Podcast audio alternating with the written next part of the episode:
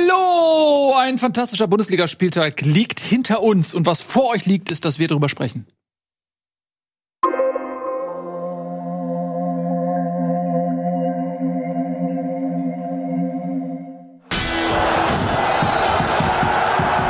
Schön, dass ihr da seid, meine Damen und Herren. An alle Podcast-Hörenden, Etienne Gade, Nico Backspin, Tobi Escher, alle sind sie da.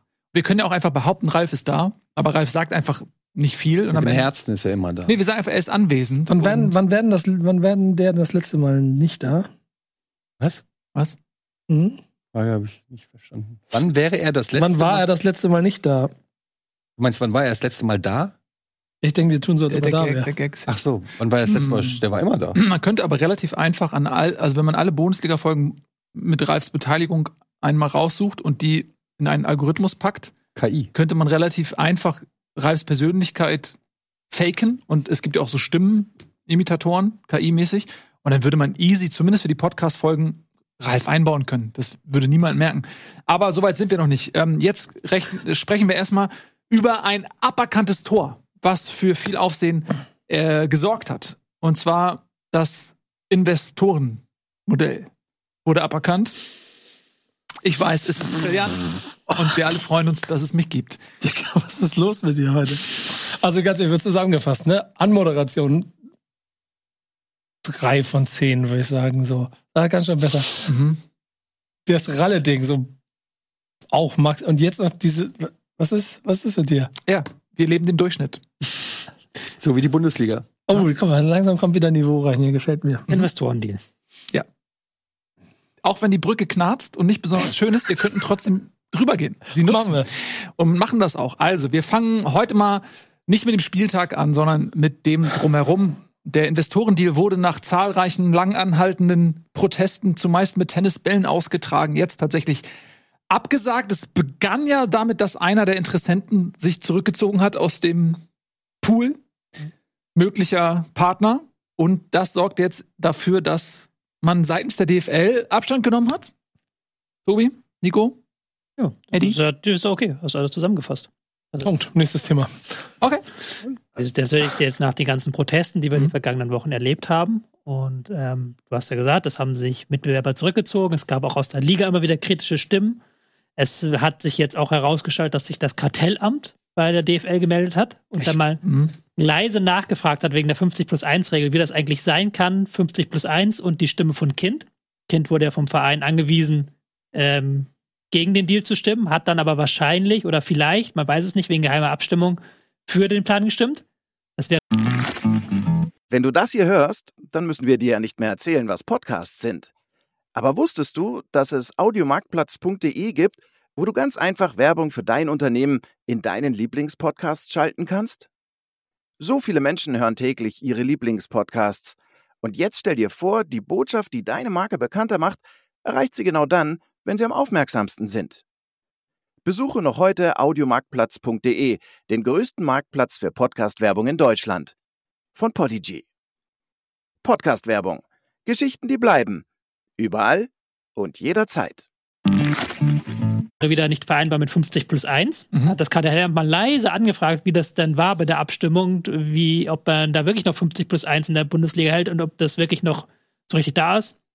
Und ich glaube, diese Gemengelage aus Protest, Bundeskartellamt, aber auch, dass es wirklich momentan nur noch einen Bieter gab, der auch die DFL vor sich her hätte treiben können, mhm. hat dazu geführt, dass man jetzt gesagt hat, nein, Deal off, wir machen keinen Investor-Deal, wir werden nicht Anteile an der Vermarktung der Bundesliga in eine GmbH auslagern und dann verkaufen. Inwiefern ist denn da die Protest oder inwiefern sind die Proteste in den Stadien dafür ausschlaggebend. Haben die eine Rolle gespielt? Haben die tatsächlich sogar das Ganze so beeinflusst, dass es am Ende gestürzt ist? Ähm, da, da, dürfen sich die Fans sozusagen da als Gewinner fühlen oder wäre das unabhängig von Protesten so gekommen? Also ich finde 100 Prozent ja, weil ähm, am Ende des Tages ist es vielleicht nicht das Letzte, was darüber entscheidet, ob jetzt in einem dunklen Kämmerlein Leute Verträge unterschreiben, aber die haben ja schon einen Gesamtdruck entstehen lassen, den, den es also so ja noch nie vorher gegeben hat. Ne? Also, dass wir eine dann auch von den Quoten her nicht besonders gut bewertete, aber komplett nur um diesen Deal gehende hart aber fair äh, äh, Sendung hatten, in der Martin Kind sich mit einer Horde Fußballjournalisten darüber prügelt, was er dann gesagt hat und wie er gestimmt hat oder nicht, äh, ist ja nur ein Beispiel dafür, wie viel mediale Aufmerksamkeit das geschaffen hat, was ein paar und das meine ich jetzt nicht respektlos, ich formuliere es nur ein bisschen lapidar, ein paar Fans in der Kurve mit ein paar Tennisbällen ausgelöst haben.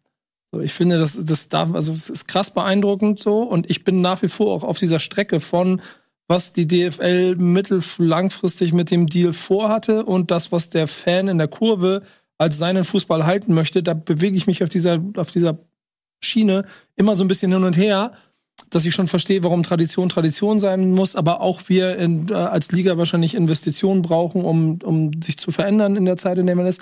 Und trotzdem haben die Fans am Ende gewonnen. Ähm, dadurch, dass sie halt mit dem, was sie gemacht haben, dafür gesorgt haben, dass ein Investor abgesprungen ist, der das ja auch daran begründet hat und damit quasi der Deal ad, absurdum geführt wurde. Das Kleingedruckte ist, ich glaube, man ist sich noch nicht ganz bewusst darüber, was das für die Liga insgesamt bedeutet. Denn die DFL, das Imperium wird zurückschlagen, da bin ich mir ziemlich sicher. Ja, also ich denke schon, dass die Proteste da einen wesentlichen Anteil gehabt haben. Alleine weil ja zum Beispiel einer der Hedgefonds, die sich für diese Anteile an der Vermarktungs GmbH interessiert haben, der ist ja abgesprungen und hat auch dann diese Proteste als einen Grund offenbar zitiert ähm, warum sie nicht mehr teilnehmen. Und wenn du natürlich nur noch mit einer Firma verhandelst und sagst, hier, wir wollen dir unsere Prozente für das und das Geld kaufen, dann ist diese eine Firma in einer sehr guten Ausgangsposition. Sie hat keine Mitbewerber mehr. Das ist ja auch bei den Fernsehrechten so, da schaukeln sich die Teilnehmer dann so hoch und dann sind halt die Gelder entsprechend höher. Also dieser Ausstieg war, glaube ich, sehr wichtig. Und dass halt auch immer mehr Vereinsvertreter kalte Füße bekommen haben und gesagt haben, ey, lass uns doch nochmal neu abstimmen. Und ich glaube, die DFL wollte sich da keine Blöße geben und sagen, ey, hier, diese Abstimmung geht jetzt negativ aus und man hat da wirklich den Ausstieg gesucht. Trotzdem muss man ja auch ganz klar sagen, dass allein schon dieser ganze Vermarktungsdeal ja auch erst in zweiter Runde durchgekommen ist bei den Vereinen. Diese erste größere Idee, die ja im letzten Sommer diskutiert wurde, kam ja gar nicht durch, sondern man hat jetzt ja diese kleine Lösung gewählt. Und man, ich finde, man hat aber auch deutlich in den vergangenen Wochen gemerkt, dass das nirgendwo die beliebteste Lösung war. Und dass diese Lösung nirgendwo so richtig auf Gegenliebe gestoßen ist. Nicht nur bei den Fans, sondern auch bei den Vereinsvertretern. Denn wenn das jetzt wirklich dieser Wahnsinnsdeal gewesen wäre, der die Liga so krass weiter voranbringt, dann wäre Hoeneß nach vorne gestürmt, dann wäre Watzke nach vorne gestürmt, dann wären die alle ständig in den Medien gewesen, hätten die heruntergebetet, warum diese Liga diesen Deal unbedingt braucht. Dann wären die Vereinsführer sehr viel stärker, hätten sie diesem Deal auch mhm. äh, mit Worten beigestimmt. Dass da jetzt zum Beispiel Martin Kind in der Hard aber Fair-Sendung sitzt und diesen Deal verteidigt, ist ja auch schon wieder ein Zeichen, weil natürlich klar, Martin Kind war dann ein wichtiger Streitpunkt, aber ist natürlich jetzt auch nicht der beliebteste bei den Fans. Ist natürlich nicht der, den du vorschickst, wenn du Leute überzeugen willst, dass das der Deal ist, der die Änderung bringt. Sondern das war halt immer schon ein Kompromissdeal, der aber von den Fans so lautstark abgelehnt wurde und der auch die Vereine überhaupt nicht in dem Maße weiterbringt, dass da am Ende keiner mehr Lust hatte, dafür den Kopf hinzuhalten. Mhm. Bezeichnet, dass Martin Kind, der angeblich für Nein gestimmt hat, in der Sendung die ja. konträre Position verteidigt. Aber er sagt ja nur, ich, ich, es war eine ja. geheime Abstimmung und in der Demokratie darf man eine geheime Abstimmung abstimmen möchte. Ja, das ist in dem Fall so, wenn du als Privatperson an irgendeiner Wahl teilnimmst ja, oder so. Aber wenn du ähm, von einem äh, eingetragenen Verein den Auftrag erhältst, auf eine gewisse Art und Weise abzustimmen, dann geht das, das über dein persönliches Wahlrecht das hinaus. Das Problem war die geheime Abstimmung. Das hat ja auch ja. das Kartellamt da angemerkt. Wie, wie kommst du zu einer geheimen Abstimmung kommen? Wie wollt ihr dann sicher gehen, dass 50 plus 1 eingehalten wird? Ihr sagt doch, dass ihr unbedingt immer sicher geht, dass 50 plus 1 eingehalten wird. Deswegen hat er das Kartellamt gemacht. Man kann da halt dann nicht Kind den Vorwurf machen. Er hat ja nur diesen Spielraum mhm. ausgenutzt, den dann ihnen mit dieser geheimen Abstimmung gegeben hat, sondern dass es eine geheime Abstimmung war.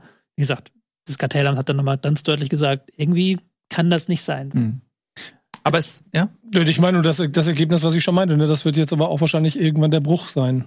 Anders kann ich mir das nicht vorstellen. Was natürlich, wenn so bei den ganzen Deals vergessen wird, wenn du natürlich so eine Vermarktungs GmbH hast und du lagerst die dann aus, ist natürlich auch eine Chance dann sehr lange die Leute in diesem Deal zu halten. Weil natürlich das Geld muss ja dann nachher wieder zurückgezahlt werden, der kriegt ja 10 Prozent. Aber du ähm, lockst dann natürlich auch so ein Dortmund, Bayern, die lockst du auch in diesem Deal rein. Und das ist ja noch der zweite große Thema natürlich, dass Bayern und Dortmund auch so hinter den Kulissen und so sagen, wir kriegen zu wenig Geld aus der Bundesliga raus. Wir ja. sind nicht mehr international konkurrenzfähig. Schon lange ist das ja. ja so. Also die Schere, die klappt immer weiter auseinander, aber dieses Thema, dass insbesondere die Bayern natürlich auch wissen, wenn sie sich selbst vermarkten würden, wenn sie aus diesem Solidarpakt austreten würden, dann wären sie die großen Gewinner mhm. und haben natürlich auch einen Wert da draußen, wenn sie sich, oder auch bei 50 plus 1, wenn wenn die Bayern irgendwie sich Investoren reinholen könnten, dann wären sie die großen Gewinner. Und das ist, ich, das ist aus Münchner Sicht auch total zu verstehen. Die Bundesliga elfmal in Folge gewonnen, da, zack, das ist eigentlich ein selbstverständliches Naturgesetz fast schon, bis auf dieses Jahr. Und dann gleichzeitig siehst du aber eben mit den Ambitionen, die du als Bayern hast, jedes Jahr in der Champions League eine Chance zu haben zu gewinnen, siehst du einfach, wie die anderen Vereine aufrüsten und kannst eben aufgrund dieses Solidarpakts dann da nicht mitmachen. Das ist auch für die Bayern eine schwierige Situation. Ähm, für alle Beteiligten nicht so einfach. Aber ähm, ich glaube auch, dass der Versuch der Premier League hinterher zu rennen zum Scheitern verurteilt ist, weil du kannst diese Lücke auf die Art und Weise nicht schließen und du musst kreativ werden und du musst deine eigenen Stärken ausspielen und das ist nun mal die Fankultur, das ist die große Stärke. Wir haben jetzt letzte Woche war es glaube ich die Situation gehabt, dass in der zweiten Bundesliga europaweit die zweitmeisten Zuschauer im Stadion waren. Die zweite Bundesliga, noch mehr als in der ersten Bundesliga. Mhm. Nur knapp geschlagen von der Premier League die alle große Stadien haben und die selbstverständlich auch in aller Regel ausverkauft sind. Und das ist ja natürlich etwas, ähm, damit, da musst du dann die Fans auch mitnehmen. Und wenn du dann über solche Investorendeals redest, dann musst du die Fans von vornherein mit, mit reinnehmen und mit denen diskutieren und denen das erklären. Das ist, glaube ich, auch die Botschaft, die hängen geblieben ist. Du kannst das nicht an den Fans vorbeimachen. Du kannst es vor allem nicht auf eine Art und Weise machen, wie es Martin Kind gemacht hat, dass dann wirklich der offene Vorwurf im Raum steht, das ist nicht so abgestimmt worden, wie es eigentlich angewiesen worden war aus der Basis. So, auf die Art und Weise kannst du eben in Deutschland solche Deals nicht machen und ich finde das eigentlich auch gut, ähm, dass diese Proteste dann zu einem Erfolg führen. Weil das ist das, das ist das, was wir haben. Wir können mit der Premier League nicht mithalten. Wir sagen es ja immer wieder. Man muss das auch global denken. Die Premier League hat äh, global einen Stellenwert. Die haben Einnahmemöglichkeiten, nie im Leben kommen wir dahin. Jeder Verein, der aufsteigt, der, jeder Aufsteiger in die Premier League hat viel mehr Geld zur Verfügung als die allermeisten Vereine in der Bundesliga. Aber ich finde, da ist halt schon der Kasus Knacktus, weil du hast ja richtig gesagt, was ist denn der Wert der Bundesliga und wo wollen wir denn hin? Und das Problem ist aber, dass wir ja zumindest in Sachen Champions League uns mit der Premier League auch auf sportlicher Ebene messen müssen. Es ist so ein bisschen wie auch äh, national wo die Vereine niemals an die Bayern rankommen werden. Und dann, wenn du rauszoomst, kommt die Bundesliga niemals an die Premier League. Wäre ja eigentlich alles nicht so schlimm, wenn du sagst, okay, wir haben hier eine geile Liga in Deutschland, wir haben geile, traditionsreiche Vereine, tolle Fans. Ähm, hier, wir brauchen jetzt nicht die Premier League in Deutschland, um hier geilen Fußball zu haben und das äh, genießen zu können. Blöd wird's halt nur, wenn man in internationalen Wettbewerben sich mit den anderen Ligen messen muss und merkt, es geht nicht mehr. Also äh, es ist einfach, du bist einfach mehr oder weniger chancenlos. Weil da ist ja so ein bisschen der Kasus Knacktus. Wie kann man einerseits sagen, wir besinnen uns auf unsere Stärken, wir versuchen nicht sozusagen der großen Premier League hinterher ähm, zu hecheln und irgendwie alles so zu machen, dass wir mal aufschließen können und verkaufen sogar unsere eigenen Werte und Ideologien dafür.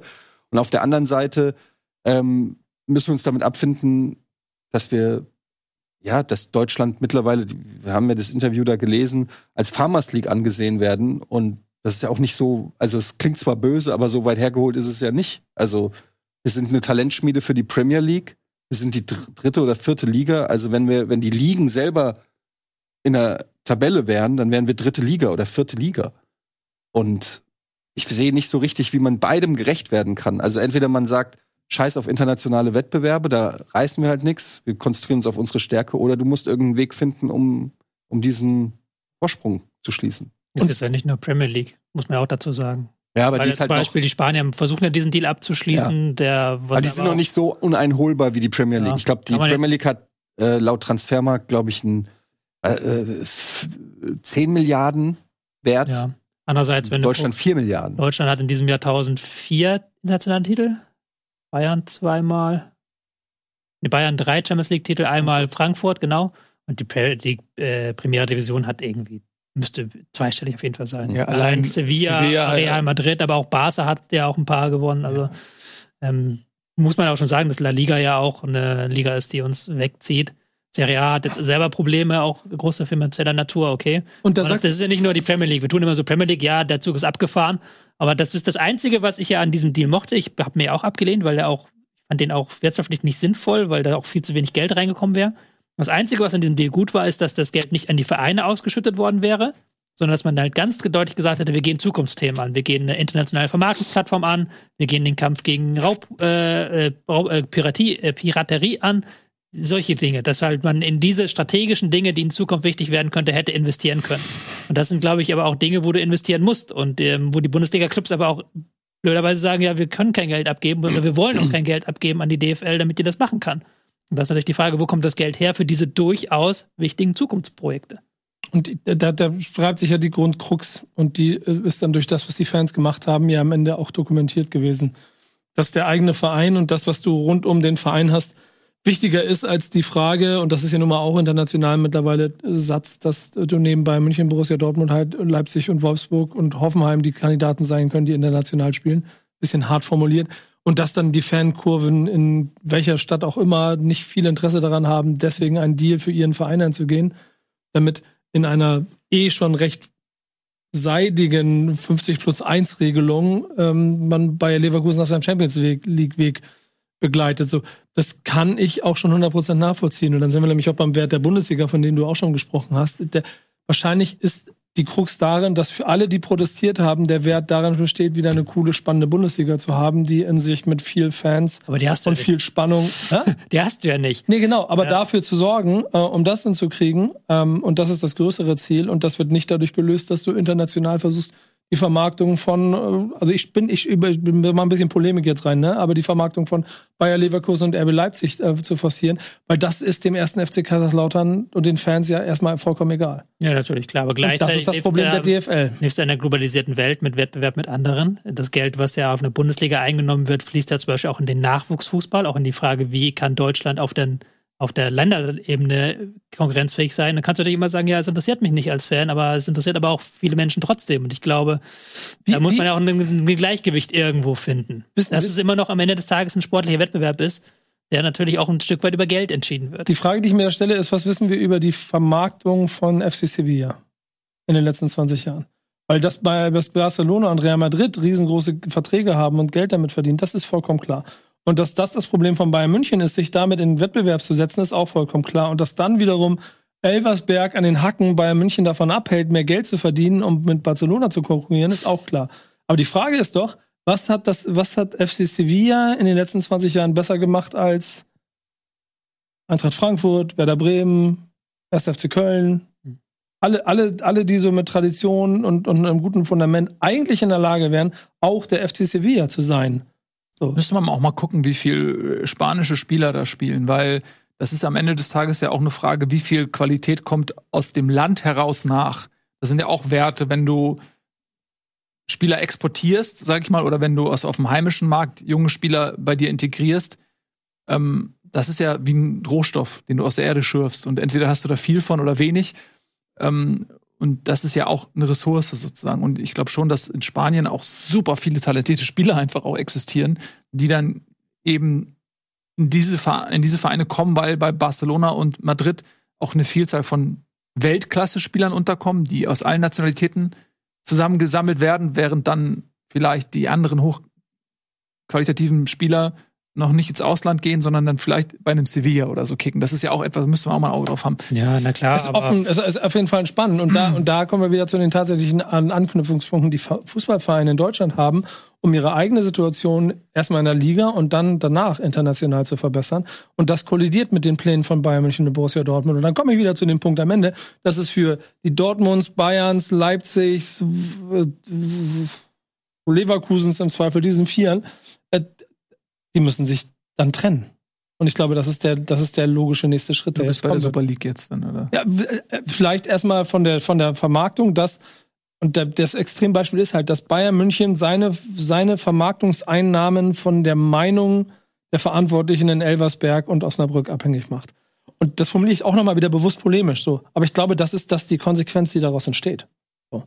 Dann, was, was, was wird daraus passieren? Das ist, die haben keine andere Chance. Oder Bayern München einigt sich darauf, dass sie halt international nichts zu melden haben und halt in 20 Ja. Jahren 19 Mal Meister werden. Du kannst ja nur darauf beten, dass Rummenigge und Uli Hoeneß ein langes Leben genießen, weil solange die leben, kann ich mir nicht vorstellen, dass der FC Bayern da irgendwelche Extrawürste geht. Das Mhm. ist einfach auch zu sehr in der DNA des Vereins und auch dieser handelnden Person drin.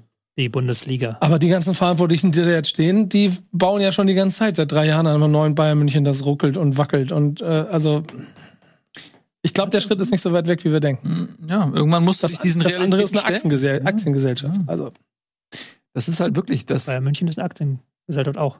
achso, ja, gut. Aber Ja. Ja. München AG, ja. Aber es ist ja trotzdem dürfen sie halt nicht 50 plus 1. Ja, ja, klar. Ich weiß ja nicht, ob das jetzt für Bayern München so relevant wäre, würden sie, glaube ich, auch nicht machen. Das ist nicht, glaube ich, nicht so Bayern München-like. Die nehmen ja auch viele ein aus Vermarktungsergebnissen und sowas. Da müssen sie aber sich immer strecken. Ja, du kannst natürlich, aber du kannst natürlich auch grundsätzlich sagen, du willst dieses nicht mitspielen, aber dann musst du aber auch dann die Konsequenzen tragen, dass halt es weniger Geld geben wird für die Liga insgesamt, weil natürlich auch so eine Liga ein Stück weit von internationalen Einnahmen auch mitlebt. Und das sind ja auch Einnahmen. Musst auch dann die Effekte sehen für den deutschen Fußball insgesamt. Ich weiß nicht, ob da auch jeder Bock hätte zu sagen, wir spielen jetzt gar keine Rolle im International, wir sind jetzt sowas quasi wie die argentinische Liga äh, Europas mit tollen Stimmungen, tolle Stadien, aber sportlich äh, eher zwei- oder drittklassig. Dann auch die andere Frage. Andererseits, wie gesagt, mit Desiree geht so weit weg. Ich war ja auch gegen den Deal und die, ich habe ja auch gesagt, die Proteste sind voll nachzuvollziehen bei diesem Deal, dass man da irgendwie einen Hedgefonds für ein Apfel und ein Ei 10% der Vermarktungsergebnisse verkauft. Das ist kein guter Deal gewesen. In dem Sinne ist es trotzdem ein guter Tag für die Fans, die sich dagegen au- ausgesprochen haben, egal weswegen der Deal jetzt auch immer durchgefallen ist. Ja.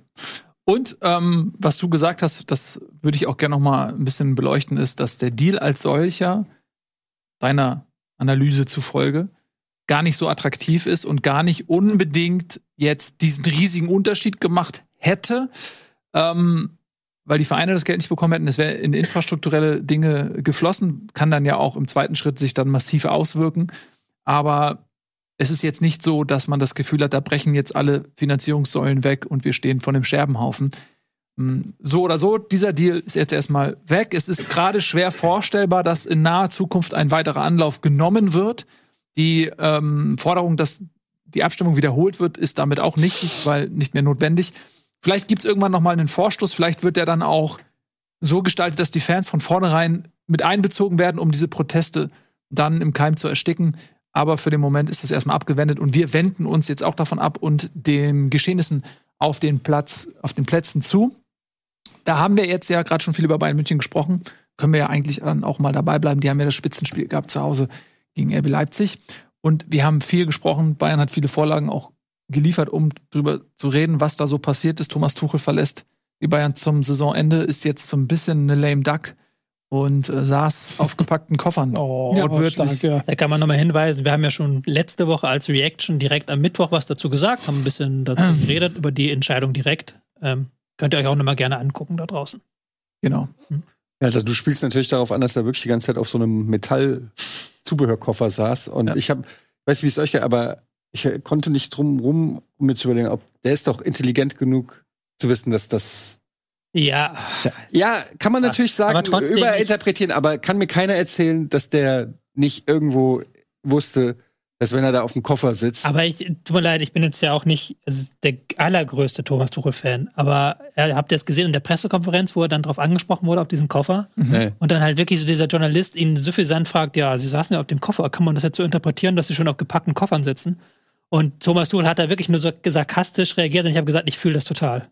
Ich kann dich total verstehen, dass du jetzt hier einfach äh, so eine dumme Frage beantworten musst über diesen bescheuerten Koffer, ob du schon auf gepackten Koffern sitzt. Ich da hat sich jemand ganz lustig gefühlt. Also das, da habe hab ich wirklich, Thomas, Okay, hast aber er hat es ja auch, er hat ja erstens hat er es angeboten und ich habe ja nur Ja. das aufgefasst, was Nils äh, gesagt hat und ich fra frage einfach nur, ob das ich aus nicht, Versehen ich, passiert ist oder ob, Das ob da die ob Antwort ist aus Versehen. der saß auch schon, ich habe auch Bilder aus England noch, wo auf, einem, auf dieser Medizinbox ja ist ja gut. Also du sagst, das hatte keine, das ist Meinst du, er hat sich gedacht, ich, ich, ich will- tue jetzt so, als ob ich auf gepackten Nee, nee, nee, Koffern nee, sitze? nicht zurückfragen. Ich habe dich ja gerade gefragt. Nein, ich glaube nicht. Glaubst Okay. du es denn? Ja.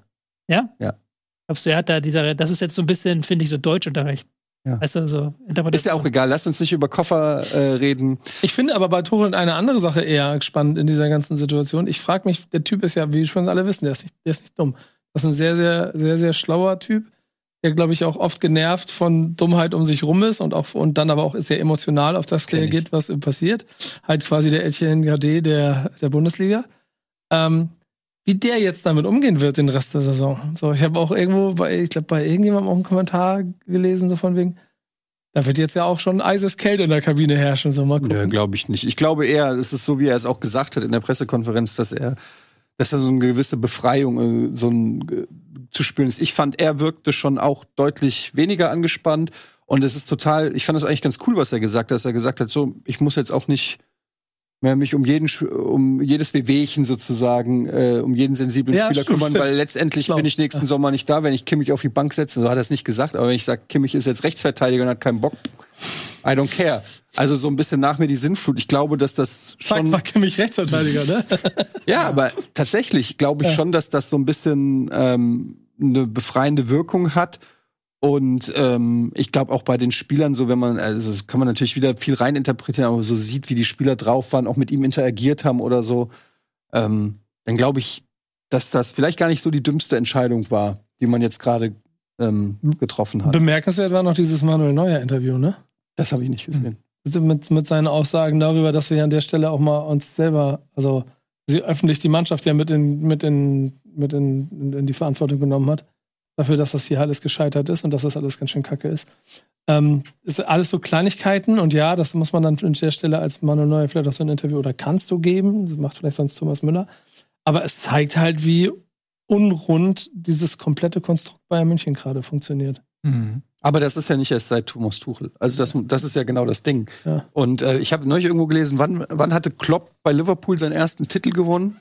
Hat ein bisschen gedauert. Der ist Ja. 2016, glaube ich, gekommen. Drei Jahre oder? so. Vier, vier Jahre, drei, vier Jahre. Ähm, Also es ging auch nicht so, dass der da hingekommen ist und sofort alles geil war. Die waren ja relativ viel Pokalfinals, haben die, glaube ich, eigentlich gespielt. Und dann Ja. haben sie Verloren, relativ ne? Ja, viel genau. verloren. Die waren ja, Ja, Europa League-Finale, Europa League dass sie verloren so. haben. Champions Ja. League-Finale haben sie auch, Pep verloren. bei Man eins. City hat auch nicht sofort.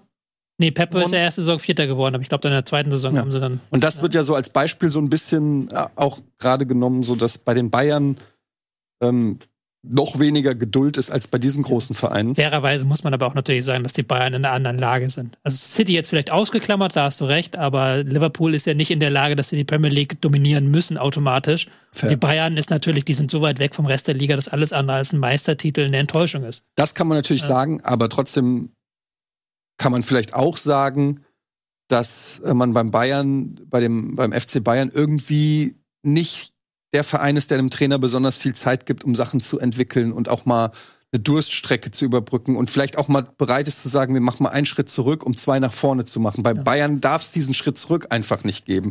Und ich glaube, das ist so zumindest aus der Ferne ähm, beobachtet, es wird immer am offenen Patienten operiert. Ne? Also du musst immer Titel holen, du musst immer Champions League erfolgreich sein, ähm, egal was gerade ist. Egal, ob der Kader falsch zusammengestellt ist, ob es hier passt, da passt.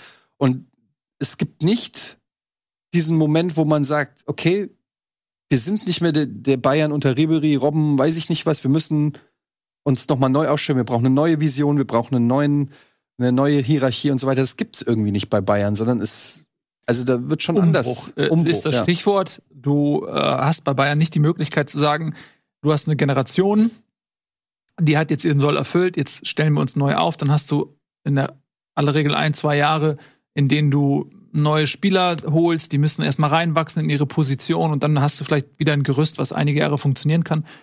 Klassischer Umbruch. Und äh, das ist bei Bayern, wie ihr richtig gesagt habt, natürlich unglaublich schwierig. Und da einen Trainer in eine Situation zu bringen, wo eigentlich ein Umbruch not nötig wäre, ähm, das hat sich ja bei Tuchel jetzt an der Holding Six entzündet. Das ist ja etwas, was er einfach wollte und äh, wo die Bayern ihm diesen Wunsch nicht erfüllt haben, slash nicht konnten, weil vielleicht auch gewisse Transfers dann nicht funktioniert haben, die man aber angestrebt hat. Also die Bereitschaft zu investieren war ja irgendwo da.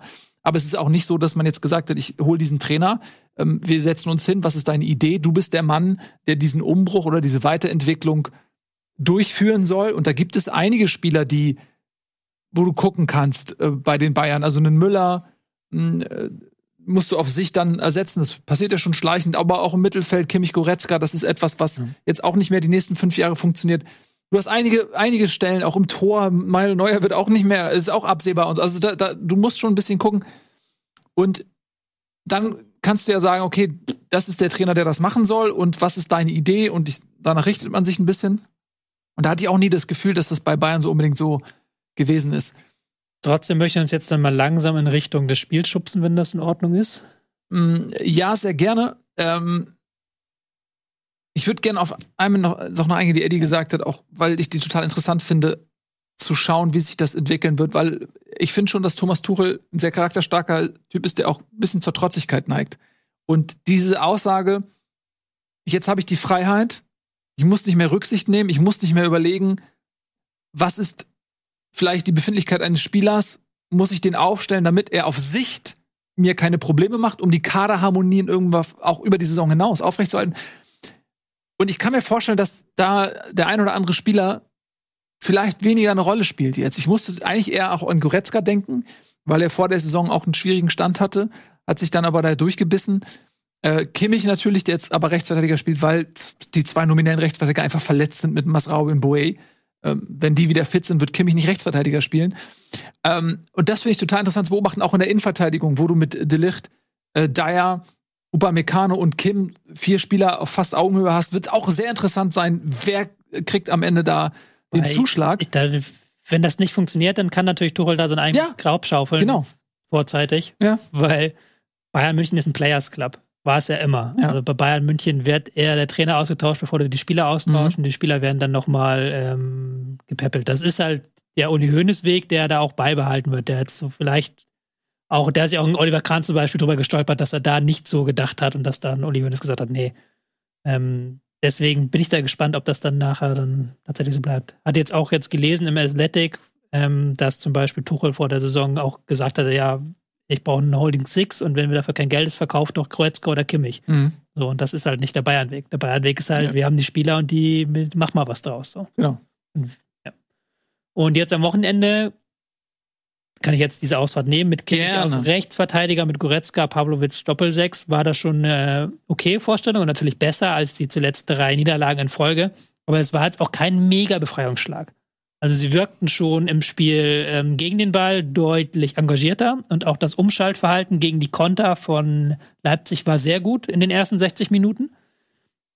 Aber trotzdem war das immer noch nicht nach vorne in dieser Mega-Esprit. Es war nicht so, dass sie da Leipzig an die Wand gespielt hatten. Leipzig hat sich irgendwann sehr passiv hingestellt. Ähm, dann das 1-1 geschossen und auch gesagt, macht mal. Und dann war es am Ende ein Geniestreich von Harry Kane, der das 2-1 geführt hat. Also ich würde jetzt nicht sagen, dass du da sofort gemerkt hast, da ist eine komplette Last von der gesamten Mannschaft abgefallen. Nee, sicher auch so. Und vor allem das Last-Minute-Tor, ne? Mhm. Also wenn das Ding 1-1 ausgeht, dann ist die Meisterschaft so gut wie durch. Und dann ist der Blues nochmal noch mal ein bisschen lauter gespielt da in Bayern. Sodass dieser Last-Minute-Sieg auch einfach ein bisschen über das hinwegstrahlt, was da eigentlich passiert ist. Nämlich eigentlich ist ja ein 1-1 passiert. So. ja, ist ja so. Also, du, d- d- wann ist das Tor gefallen? Da wirklich 91. 91. so. Da, das kann fallen oder das kann nicht fallen. Aber die, die Realität, dass es nicht fällt, kannst du fast gleichberechtigt neben der Realität, die existiert, stehen lassen und musst dann auch überlegen, okay, das, dieses eine Tor macht jetzt einen großen Unterschied zwischen, okay, vielleicht hast du noch, greifst du noch mal an und, okay, fuck, jetzt ist eigentlich auch vorbei. Und wenn der Moment ist, wo die Spieler und auch die Funktionäre das Gefühl haben, der Meisterschaftskampf ist jetzt vorbei. Kann mir keiner erzählen, dass die nicht auch ein Stück weit noch drauf spekulieren nach der Erfahrung im letzten Jahr mit Dortmund, dass Leverkusen noch mal was weglässt und Bayern noch mal ran. Kann mir keiner erzählen, dass, dass Bayern München das nicht glaubt. Aber wenn die da 1-1 spielen, dann verlierst du vielleicht irgendwann wirklich den Glauben daran, dass die Saison noch mit einer Meisterschaft abzuschließen ist. Und dann kann sich die Lage da auch noch mal ändern. Dann kann vielleicht Tuchel sogar auch vor der Zeit noch mal gehen. Ähm, von daher ist dieses 1-1, also dieses eine Tor in der 91. Minute, glaube ich, schon, hat eine große Bedeutung auch. Tuchel kann auch noch das Double holen. Champions League und Meister League. Ja, stell dir das mal vor, das wäre Was wäre denn dann? das wär sensationell. Lass uns das diskutieren, wenn es soweit ist. Ich Das finde, ist das jetzt ein das sehr, sehr weiter Weg. Aber absolut machbar. Also, Absolut. Also Champions League Selbstgänger, Meisterschaft ein bisschen, acht Punkte sind ein bisschen viel. Aber es ist, äh, es ist nicht ausgeschlossen. Vor allen Dingen bietet der Leverkusen überhaupt nichts an. Ja. Aber hey, stellt euch, ich meine, wir, wir unterhalten uns ja an der Vorstellung. Wir sagen ja nicht, Ja, ja. was ist wir, ich, weil ich, nee, nicht, ich finde die, die, die Idee super. Ähm, wir unterhalten uns ja nicht daran, dass es realistisch ist, sondern die Unterhaltung da kommt ja nur, stellt euch mal vor. Was wäre dann? Das ist, Könnte man ein Format draus machen? Was wäre dann? ja, was wäre dann? Was wäre dann? also ich halte sogar Champions League für wahrscheinlicher als Meisterschaft. Du musst erstmal gegen Lazio gewinnen. Ja, die gewinnen das Rückspiel. Ja, gucken wir mal. Und dann Aber- Manchester City, Real Madrid und Mhm. wer noch alles ausscheiden. Aber trotzdem, finde ich, muss man auch sagen, dass die Bayern jetzt in diesem Spiel halt auch gegen Leipzig gespielt haben und das ist jetzt natürlich auch kein Fallobst. Ne? Die kamen auch mit Rückenwind, hatten gerade äh, einen Sieg. Also ich finde, es ist auch noch mal ähm, also selbst bei einem Unentschieden Natürlich geht man davon aus, ja, Bayern müssen jedes Heimspiel gewinnen, aber äh, Leipzig ist ja jetzt halt auch kein Fallobst.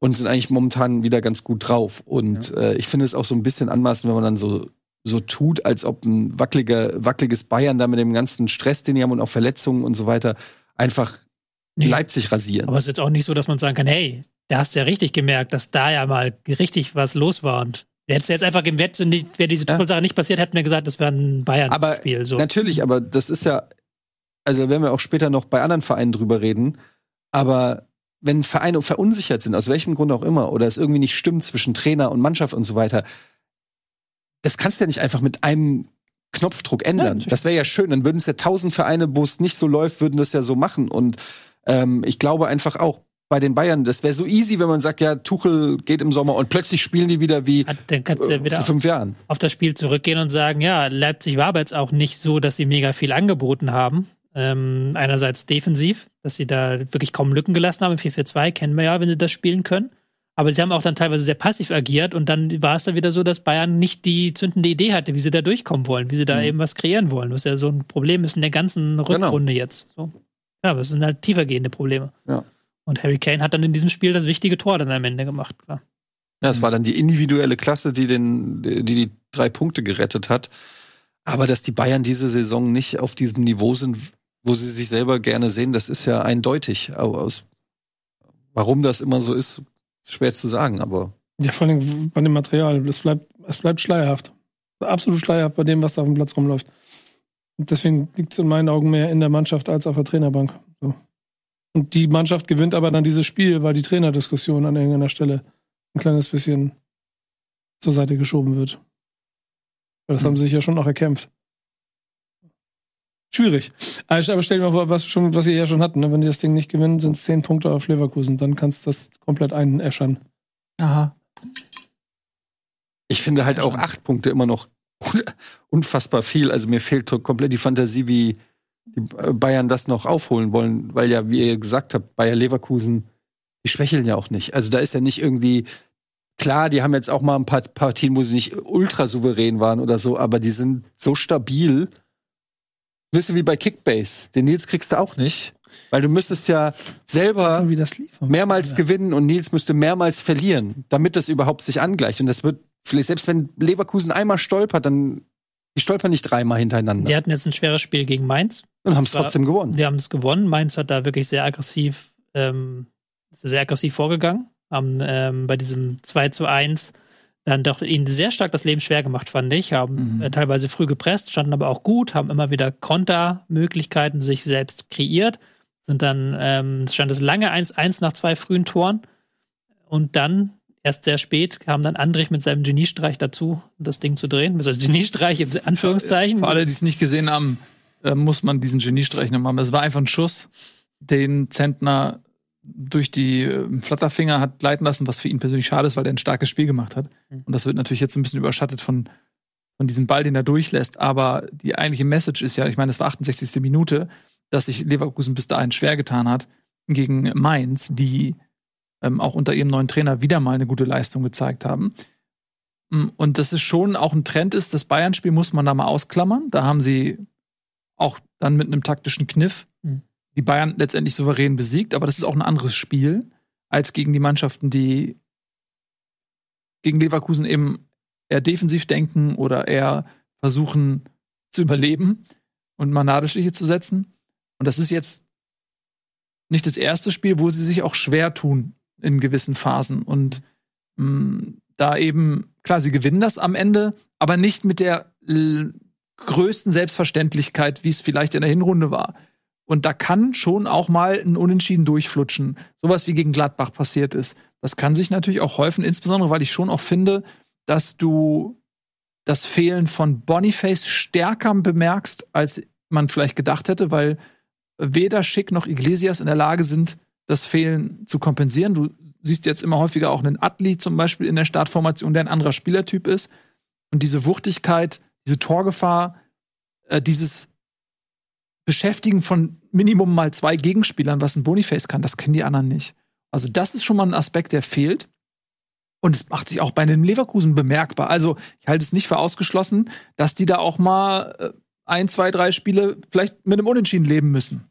Wir müssen ja aber mindestens drei Spiele vergeigen, um damit es nochmal spannend vier wird. Unentschieden spielen, die Bayern müssten viermal siegen, um Mhm. auf, aufzuholen. Ja, aber trotzdem nicht klar, dass äh, Leverkusen nicht mehr diesen Pacer, da hast du schon recht, diese, dieses Ding. War jetzt natürlich gegen Mainz auch schwer, die ja auch aus einem Trainerwechsel kommen, unter dem neuen Trainer jetzt merklich besser sind, also Mhm. wirklich merklich besser sind und auch merklich aggressiver rangehen.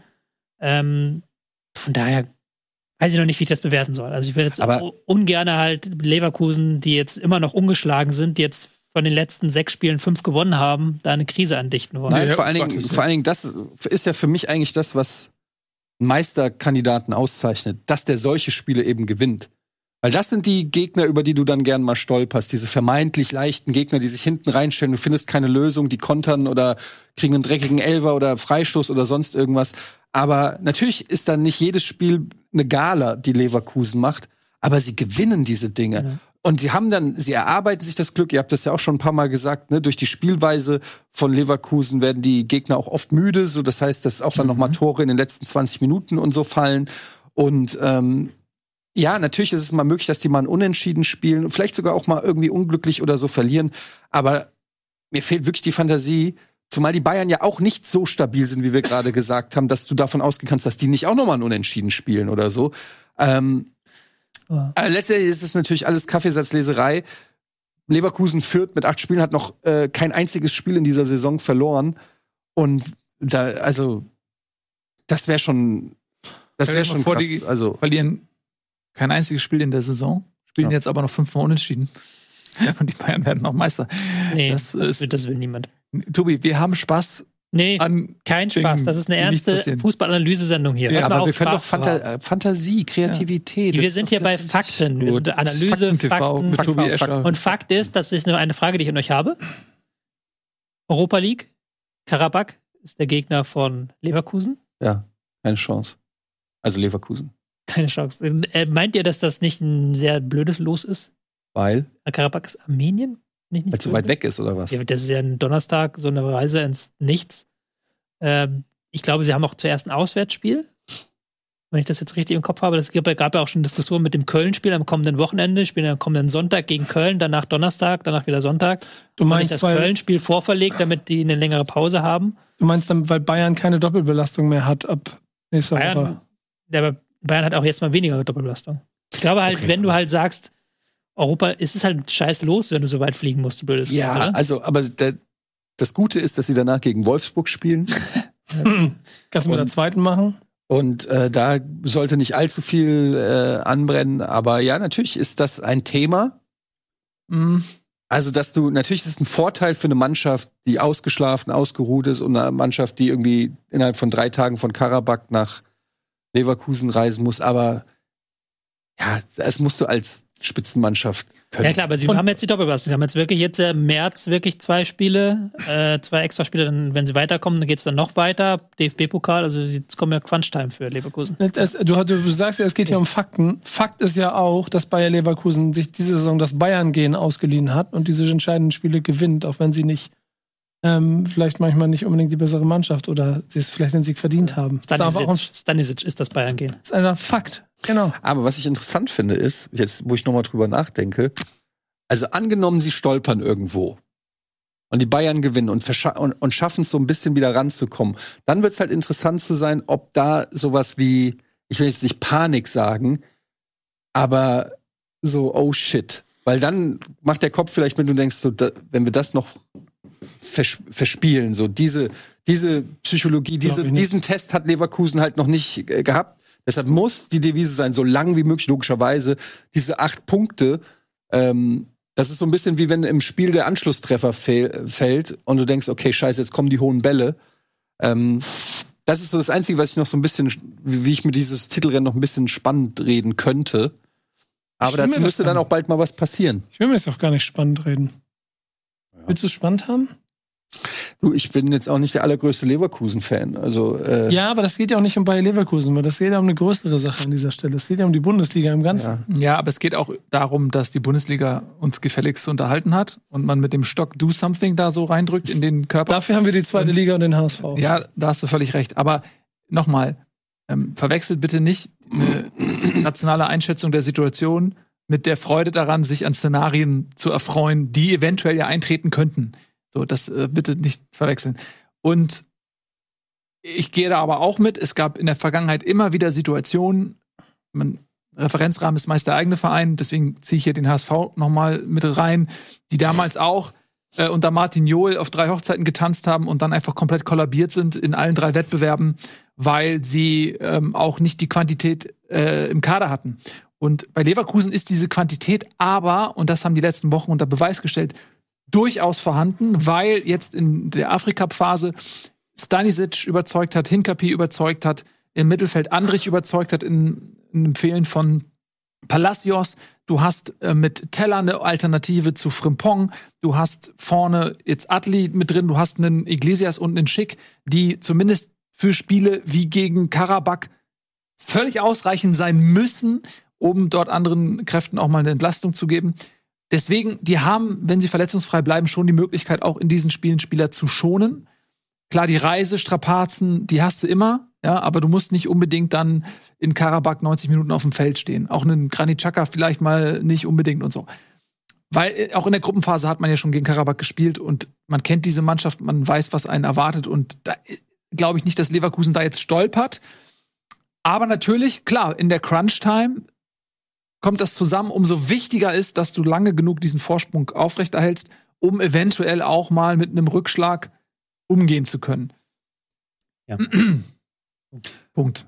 Und dann können wir noch mal erwähnen, dass Mainz wirklich ein gutes Spiel gemacht hat.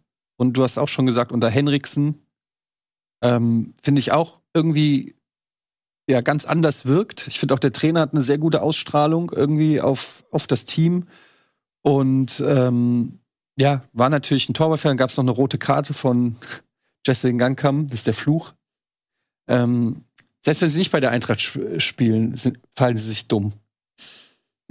ähm, ja, aber äh, ja, ich fand auch dann die Reaktion vom Trainer nach dem, der hat dann auch noch im Spiel nochmal gesagt, also äh, wir werden sicher die Liga halten, auch so ein schönes Selbst, äh, Selbstbewusstsein ähm, am Tag gelegt, obwohl man ähm, zehn Punkte vom Nicht-Abstiegsplatz entfernt ist. Die werden aber auch über die Relegation die Klasse halten. Ich, äh, Oh, ich befürchte fast, ich Nein, befürchte fast, das ist ich befürchte fast, dass Mainz äh, zumindest für wen auch immer in der zweiten Liga in die Relegation kommt, ähm, auch durch den Trainerwechsel der schwerste Verein sein Ja. wird. Definitiv. ähm, weil die echt auch kein, auch in den vergangenen Partien, die holen nicht immer die Punkte, aber ähm, die spielen trotzdem, finde ich, von den letzten dreien da unten immer noch den besten Fußball. Die spielen nicht wie jemand, der zehn Punkte Abstand hat auf Platz. Das ist einfach nur, der, 15. was wir schon seit Wochen sagen. Der Knoten, der einmal platzen muss, lassen die irgendwann mal. Irgendwann wird irgendein Opfer vor die Flinte laufen, dass sie mit vier, fünf Dingern abschießen und dann rennt die Maschine. Ja, ist die Frage, ob es da nicht zu spät ist. Ne? Also trotzdem Es bleibt geht ja nur um die Relegation. Also alles andere ist absolut, also bei aller Liebe, aber VfB Bochum wird sich, glaube ich, nicht mehr von Mainz Nee, aber. Köln holt nun entschieden in Stuttgart. Hat jetzt auch nicht jeder mitgerechnet. Nee. Also ähm, die hat man auch schon immer so abgeschrieben. Da schwebt auch immer so dieses Damoklesschwert des, ähm, die können nichts verpflichten, aber irgendwie sind die halt immer noch da. Also wir hatten schon schlechtere Absteiger als Köln, ne, Mhm. wenn wir an Schalke oder so denken. Ähm, also es wird auch jetzt für Mainz nicht so easy, aber ich könnte mir vorstellen, dass sie es halt schaffen. Und äh, ich finde halt, dass die zumindest jetzt in dem Spiel eigentlich dann sich ganz gut verkauft haben, auch Ja. wenn sie nicht gewonnen haben. Oder Absolut. Gold. Also sie sind zumindest in der Lage, auch mal eine kleine Serie zu starten. Das, was Braunschweig in der zweiten Liga gemacht hat, vielleicht zwei Spiele mal in Folge gewinnen. Wenn der Gegner nicht unbedingt Leverkusen heißt, dann sind das direkt sechs Punkte. Und es kann halt auch schnell gehen. Hm? Wenn du dann auch wieder ein bisschen Licht siehst, muss man auch das Restprogramm mal schauen, wie gnädig das ist. Aber Mainz hat eben gezeigt, beim denkbar schwierigsten Gegner auswärts in Leverkusen, dass sie da mithalten können. Und dass sie einen Torwartfehler benötigen, um dort zu verlieren. Ähm, das bedeutet, mach mal fertig, genau, Gesundheit. Das bedeutet ja, wenn du in Leverkusen mithalten kannst, kannst du überall mithalten. Das heißt, jedes Spiel ist für dich potenziell Punkte. Garant. Nee, nicht Garant, nicht Potenzial. Punktepotenzial. Und deswegen, ähm, das macht absolut Hoffnung für Mainz. Die Mannschaft lebt. die glaubt an sich und die hat einen Trainer, der, der glaube ich, für den Moment ein Glücksgriff zu sein scheint. Oft. Nächsten drei Spiele zu Hause gegen Gladbach, dann auswärts bei den Bayern und dann zu Hause gegen Bochum. Da müssen sie, da, da müssen sie. Kannst du sechs Punkte holen? Kannst du vielleicht sogar sieben Punkte holen? Ja, also das Ding gegen Bochum, da musst du, da musst du da sein. Ja. Und dann sieht es gleich wieder ein bisschen anders aus. Deswegen, ich glaube eher momentan, dass ich sehe eher Mainz in der Relegation als Köln, auch wenn Köln sich natürlich auch unter dem neuen Trainer stabilisiert und auch Punkt, Punkte holt, jetzt in Stuttgart, die man ihnen nicht unbedingt zugetraut hätte. Aber ich sehe Mainz doch ein bisschen stärker einfach von der, von der Qualität her. Deswegen, ich glaube, Mainz spielt Relegation. Aber das können wir alles gar nicht wissen. Woher sollen wir das auch wissen? Können wir vielleicht in die Zukunft schauen? Zumindest nicht, wenn ihr zuseht. Wenn wir in die Zukunft schauen wollen, machen wir das mit unserem neuen in die Zukunftsschaugerät. Und das funktioniert nur, wenn ihr wegguckt. Deswegen würde ich euch bitten, dass ihr einmal ganz kurz wegguckt. Aber bevor ihr das macht, noch ein kleiner Hinweis. Wir haben nämlich eine niegelnagelneue Kollektion bei RKT BNS, unserem Kleidungsshop für euch zur Verfügung. Und die läuft gerade an. Hier seht ihr unseren Legacy Drop, ein kleines Sneak Peek. Da gibt es aber noch einige andere tolle Stücke neben diesem Hoodie. Schaut euch das Ganze mal an unter unterstehendem Link und dann könnt ihr da noch bestellen. Sind wirklich schöne äh, Teile dabei. Und wir geben euch jetzt einen kurzen Moment durchzuatmen und wir schauen jetzt in der Zeit mal kurz in unsere Zukunft. Äh, könnt ihr kurz Pass auf, Leute. Äh, hast du das dabei, das Zukunftsdings? Ja, warte, ich hol's raus, ich hol's raus. Okay, mehr holst du. Ah, du hast das. Zukunftsding.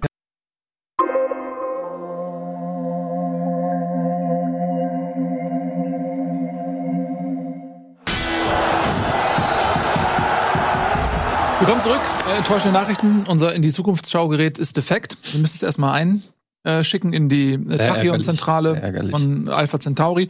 Bis es wieder zurückkehrt, können einige Jahre vergehen. Das aufgrund der großen Distanzen. Ähm, ja, können wir uns jetzt vielleicht nicht mehr darauf verlassen. Aber es ist ja dann theoretisch ein, nur ein Fingerschnipp für manche. Einige Jahre. Zum, für wen denn zum Beispiel? Zeitreisende? Ja. Richtig. Das ist richtig. Mhm. Zeitreisende ja. haben dieses Problem nicht. Die haben das überhaupt gesehen. nicht dieses Problem. Die haben aber leider auch ein anderes Problem dafür. Und zwar können die sich nicht an der Bundesliga erfreuen, weil sie vorher schon wissen, wie es ausgeht. Haha, das ist nämlich das Problem. Wir alle wissen, äh, diese, unter Zeitreisenden kommt es oft zu Mord und Totschlag weil die Situation ist, jemand spoilt dem anderen die Abschlusstabelle. Spoilergefahr ist riesig unter Zeitreisen. Ja, so, äh, ah, 2056 HSV wieder deutscher Meister, du Schwein! So, nimmst, äh, ja, passiert. Ähm, deswegen ist Zeitreisen auch gefährlich, weil man oft eben von seinen Crewmitgliedern vernichtet wird, weil man außerdem was gespoilt hat. Lass uns zurückkommen in die Realität. Dortmund gegen Hoffenheim, das ist eine bittere Realität für äh, BVB-Anhänger, die ja sowieso schon in den letzten Wochen zwar eigentlich mit guten Ergebnissen gesegnet, dennoch aber mit Diskussionen geplagt waren, ob der Trainer und der Spielstil und die Mannschaft überhaupt ausreichend ist für die Ansprüche des BVB. Nico Backspin. Und wahrscheinlich deshalb gerne Zeitreisende wären, zurück in die Zeit, wo sie mit Klopp auf der Bank jemanden hatten, der ihnen halt alles erfüllt hat, was ihnen dieser Trainer halt nicht gibt. Ja. Der Fluch der guten Tat. Oder, Tobi, ist okay? Überleitung? Alles gut? Alles gut. Alles Die bestehen nur noch aus Überleitung. Mehr Überleitung als Inhalte. nee, aber ich habe gedacht, damit spiele ich hier rein, weil, also mhm. ehrlicherweise nach dem Spiel Terzic raus ist auf jeden Fall eine These, die du ja, bestimmt an einem an anderen BVB also Die erste Niederlage nach zehn Spielen und es heißt Terzic raus. Ja, aber. Jetzt kommt ja das große yes, Aber. Ja, mhm. wir haben natürlich beim BVB, das haben wir jetzt auch schon wieder mal die vergangenen Wochen immer wieder angesprochen, sie haben einen einfachen Spielplan. Sie haben jetzt wirklich kein Team gespielt in dieser Rückrunde, das besser ist als Tabellenplatz 7. Und äh, dass Hoffenheim auf Platz 7 liegt, liegt auch daran, dass Dortmund sie auf Platz 7 geholt hat. Weil Hoffenheim hat seit wie vielen Wochen kein Spiel mehr gewonnen? äh, war ja wirklich endlos lange Zeit, die, die kein Spiel mehr gewonnen haben. Ja, bei Wolfsburg ja genau dasselbe. Haben sie einen Punkt geholt, haben auch dafür gesorgt, dass halt Nico Kovac da am Amt bleiben darf. Böse Zungen würden behaupten, dass äh, Borussia Dortmund langfristig denkt, indem sie so Leute wie Kovac und Materazzo dazu verhelfen, im Amt zu bleiben und dann sagen, dann ist da wenigstens kein neuer Trainer. Also, aber dass, dass Dortmund so ein gewisses Fable für solche Vereine wie Hoffenheim und Wolfsburg hat, das wissen wir ja. Ja, aber wirklich, also die Leistungen von Dortmund und waren ja auch zuletzt nicht immer überragend. Haben so gute Spiele gemacht, aber wieder nicht so gute Spiele. Aber jetzt sind auch die Ergebnisse nicht mehr überragend. Man hat mhm. unentschieden Wolfsburg in der Champions League auch gegen PSV in dem Spiel nur unentschieden gespielt. Und hat da auch einige Chancen zugelassen, muss man gestehen. Aber man muss auch mal gestehen, dass PSW einfach eine der spannendsten Mannschaften eine in Europa ist. Eine der spannendsten Mannschaften ne? Europas, keine Frage. Ähm, aber ja, ist jetzt trotzdem nicht kein Ergebnis, was die Stimmung in Dortmund hebt. Und jetzt dieses 2 zu 3 war natürlich nochmal so ein richtiger Nackenschlag für den äh, für Terzic, für den gesamten Verein, weil du natürlich ja auch noch um Champions League spielst. Mhm. Ähm, du hattest die Chance, nach de, äh, nachdem auch Stuttgart nicht gewonnen hat, aufzuholen. Du hattest die Chance, auch Leipzig hinter dir zu lassen mhm. mit einem Heimspiel gegen Hoffenheim, liegst 2-1 vorne und gibst dann völlig das Fußballspielen auf. Also du stellst es ja dann völlig ein, irgendwie nach Offensivgefahr zu sorgen. Dann schwupps macht Hoffenheim in der zweiten Halbzeit einmal eine taktische Umstellung, geht dann auf drei Stürmer, macht ein bisschen, macht, er hat fünf gute Minuten und das Spiel ist gedreht und dann bricht Dortmund halt wieder komplett auseinander. Also es ist ja keine gute Leistung gewesen hier und das ist jetzt auch nicht mal mehr, dass du sagen kannst, sie holen die Punkte. Sie holen jetzt in der einfachen Phase der Saison nicht mal mehr die Punkte. Mhm. So, das ist, das ist ja jetzt die Phase, wo sie punkten können, damit sie nachher nicht im Zugzwang sind, wenn sie auf Leverkusen, Bayern, Stuttgart und Leipzig, äh, Leipzig treffen. Ja, absolut richtig. Genau, und ich fand, sie hatten schon nach dem frühen Rückstand eine gute Phase, sind dann auch in Führung gegangen. Ja. Aber wie du richtig sagst, das haben sie dann, weiß ich, in der Halbzeitpause einfach vergessen vielleicht. Sie hatten eine richtig, die Anfangsphase war eigentlich auch richtig gut. Ja. Also sie haben ja eigentlich die, diesen Nackenschlag bekommen mit dem ja. 0-1 ganz früh, wo du denkst, okay, oh, was passiert jetzt? Aber dann sind sie ja wieder ins Spiel zurückgekommen, ja. malen wieder mit einer überragenden Leistung mhm. überall auf dem Feld zu finden. Auch diese Brand-Sabitzer Doppelsechs hat gut funktioniert, Sabitzer mit viel Offensivdrang. Aber dann steht es halt 2-1. Du denkst, okay, jetzt habt ihr doch das Momentum auf eurer Seite. Und ich gucke mal hier kurz in die Statistik. Äh, zwischen der 30. Mhm.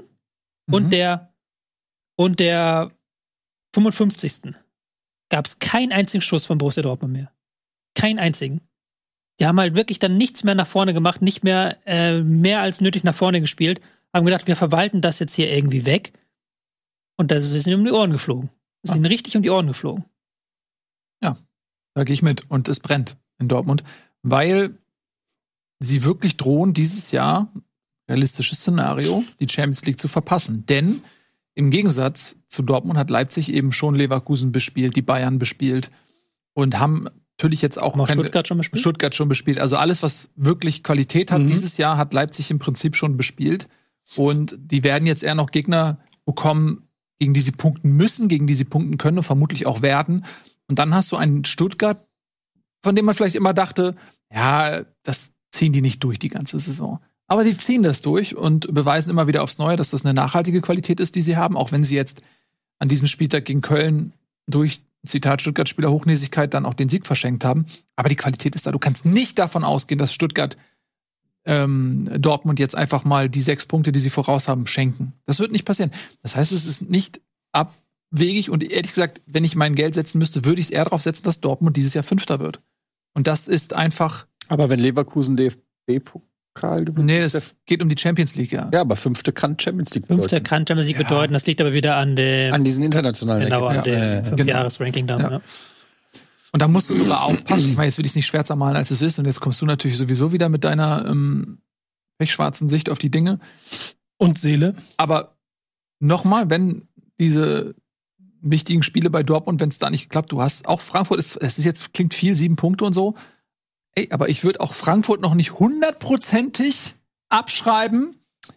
Also schwieriges, schwieriges äh, Jahr für Dortmund und vor allem, was halt, du hast halt, ich finde halt, ich du kann kannst deine Reaktion, ich kann wohl sagen, ich kann ja, ja, deine Reaktion weiß. zu 100% ja, ja, nachfühlen. Ja, ja, ja, ja. Aber ich, wie viele Eintrachtspiele hast du geguckt? Als Genug, über 90 Minuten. am Wochenende über 90 Minuten gesehen habe, kann ich dich sehr gut nachvollziehen. Ja, dass du da ich versuche ja nur ein bisschen jetzt noch ja. Dramaturgie aufzubauen. Aber ich würde ganz gerne bei Dortmund auch noch mal auf, ja. die, auf die Konstellation, die ist ja eine besondere, mit dem Trainer sprechen. Weil du hast ein, bist eingestiegen mit Terzic raus. Ja. So, und das ist ja durchaus, wenn du dir. Das ist lustig, seitdem übrigens habe ich nichts mehr gesagt und ihr redet euch seitdem zehn Minuten die Köpfe heiß. Das ist Entschuldigung, ja. ja, du hast recht. ich habe erst mal gegoogelt, weil ich gar nicht wusste, ob das ist das eine Forderung oder ein Fakt. Ich habe erst mal direkt geguckt, ob es passiert ist. Ach so, ja, nee, ist eine Forderung, also ja. Nico gestellt hat als Vertreter der Südtribune. Ganz kurz, dann höre ich auf zu, zu reden du hast bei Dortmund äh, mit Terzic diese besondere Konstellation, dass er im Verein ist, dass er als Identifikationsfigur, der aus der Südtribune herabgestiegen ist, auch irgendwie im Verein, im Verein gehalten werden soll. Und dann hast du mit Nuri Shahin und auch mit Bender jetzt zwei ehemalige Spieler dazugeholt, die ihn mehr als nur als Co-Trainer unterstützen sollen. Die sind ja schon mehr als das. Das heißt, wenn du jetzt sagst, okay, du ersetzt Terzic irgendwo, dann hast du ja auch nochmal die Frage, okay, was ist denn mit Shahin und auch mit Bender? Weil wenn jetzt ein neuer starker Trainer kommt, der würde dann ja auch wieder, dem würde ja auch wieder gesagt werden, vermutlich, ja, du musst mit denen zusammenarbeiten. Und dann hast du vielleicht direkt wieder so eine Situation, dass der Trainer aufgefordert wird, mit einem Stein zusammenzuarbeiten, der wiederum sich aber auch mehr sieht als ein Co-Trainer, der nur so zuarbeitet. Das ist ja kein Also ich glaube, also das ist halt das Ding. Ich glaube halt, wenn Terzic gehen würde, würde man auf Shahin Bender setzen bis zum Ende der Saison. Und dann würde man, weil dann könnte man im Sommer einen Clean Cut machen mit einem neuen Trainer und sagen, okay, Shahin Bender bis hierhin war cool, jetzt bringt der neue Trainer was mit. Das Problem, was ich daran nur sehe, ist, warum sollte es jetzt, jetzt ganz ruhig, warum sollte es denn unter Shahin Bender jetzt dann so viel besser laufen? Die haben doch jetzt schon massiven Einfluss auf alles, was da passiert. Man Also- sieht ja, das sind schon die, fast die Sprachrohre. Auf dem, am, an der Spiel, am Spiel. Also- aber die, Da kann man die ja, taktische Entscheidung trifft der Trainer. aber du kannst ja das Beispiel Flick dann nennen. Er war ja auch einige Monate lang Co-Trainer von äh, Kovac. Da lief es dann überhaupt nicht. Und dann ist er plötzlich, hat er übernommen und dann haben sie Ist richtig, gewonnen. ist richtig, da würde ich aber den Case, Rupel. da würde ich aber Case machen, dass Kovac ein absolutes Alpha-Tier ist und sich nicht reinlabern lässt, während äh, bei Terzic, Shahin, Bender ich so meine Zweifel habe darüber, ob wenn Shahin und Bender sagen, Alter, du musst Reus äh, auf die Zehn stellen, dass Terzic dann sagt, halte die Fresse, ich bin ich bin Edin Terzic, ich äh, stell da Bender äh, oder äh, Bender, äh, Brandt hin. Man will auch immer. Penner hinstellt dich jetzt. äh, Also, ich, also das sind jetzt natürlich alles wieder viel Spekulation, wo man nicht die, ich darf- ich die. Inhalte kennt. Aber ich glaube, da ist schon was dran und der Trainermarkt. Ich sehe jetzt auch keinen Trainer, ich, rein zufällig beschäftige ich mich mit dem Thema. Ich sehe jetzt nicht so viele Trainer auf dem Markt, wo ich sage, ja, wenn jetzt der weg ist, den kannst du holen. Also wer, wer wäre denn der Trainer momentan, der dann Dortmund noch Mach- äh, in die Champions League führt? Thomas Tuchel. Thomas Tuchel, der, Thomas dann, frei- der Tuchel, dann ja. frei ist auf dem Markt. Schon mal, oder Lucien Favre. Also, also sagen wir mal so, ich, ich habe mir, also bei dem ganzen Dortmund-Ding, wir spekulieren ja hier gerade nur wild rum, deswegen mache ich das auch, gedacht, wenn du Schein und Bender holst, in der Situation, in der du sie geholt hast, dann holst du sie ja nicht, damit sie ein halbes Jahr lang Trainer werden und dann suchst du irgendwann einen richtigen Trainer und schmeißt sie wieder raus.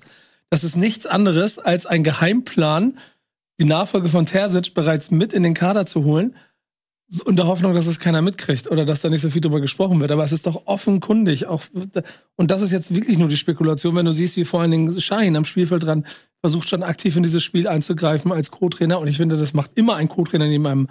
Gibt immer diese Co-Trainer, die vielleicht ein bisschen lauter sind als der, als der Cheftrainer. Aber das ist schon auffällig. So, wie viel Einfluss der versucht, auf die Mannschaft zu nehmen. Und warum es sportlich sich nicht verändert hat, die Frage, die kannst du natürlich stellen, aber ich, da bleibe ich dabei. Das Argument kann ja nur sein, dass Terzic am Ende die letzte Entscheidung darüber trifft, wie er sein Fußball spielen möchte. Ähm, anders kann ich mir das nicht erklären. Ich gehe aber fest davon aus, dass Nuri Schein zum Saisonwechsel irgendwann spätestens äh, Trainer von Borussia Ich möchte mal eine Dortmund. Frage stellen. Was glaubt ihr, wenn in der Halbzeit oder auch vorm Spiel Kabinenansprache ist bei Dortmund? Wer ist der Typ, der da die motivierenden Worte an die Mannschaft richtet? Wer heizt die noch mal ein? Wer sagt noch mal so, Leute, jetzt gehen wir raus und fressen die auf? Ich, ich, da frage ich, stelle ich eine Gegenfrage kurz dazu. Was glaubst du, wer, wenn du es nicht gesehen hättest, ich weiß nicht, ob du die Doku geguckt hast, wer hättest du es erwartet, macht das bei einer Weltmeisterschaft 2000, was war 22 in Katar? Sicherlich nicht der gerade neue Stürmer von einem Aufsteiger oder Absteiger. Das ist. Füllkrug. Füllkrug. Sondern gestandene Profis, die seit mit 58 Länderspielen da haben sie alle nicht gemacht. War nicht übrigens, aber andererseits interessant, dass Nagelsmann auch gesagt hat, das wird so ein bisschen overrated in diesem Interview am Wochenende mit dem Spiegel. Mhm. Kommen wir später noch drauf, dass der gesagt hat, ja, die werden halt zugeballert mit Motivationsvideos und Motivationsreden. Bei den Spielern geht es da rein, da raus.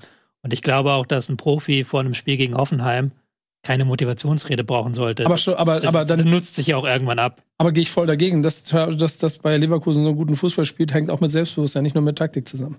Ja, Und das klar. liegt, das liegt an Xavi Alonso und der Ansprache, die er an die, an die Spieler Aber macht. das Selbstbewusstsein kommt aus der Sicherheit des Systems, was er etabliert hat, dem Vertrauen darin, dass du mit dem ehemaligen Weltklasse-Spieler jemanden hast, der Aber weiß, wovon er redet und der das vor allem auch Ja. zeigen kann. Also wenn, wenn sich ein Alonso hinstellt und, und sagt, pass auf, diesen Pass musst du spielen und spielt den in Perfektion, dann ist das was anderes, als wenn Terzic sagt, ähm, mach mal so.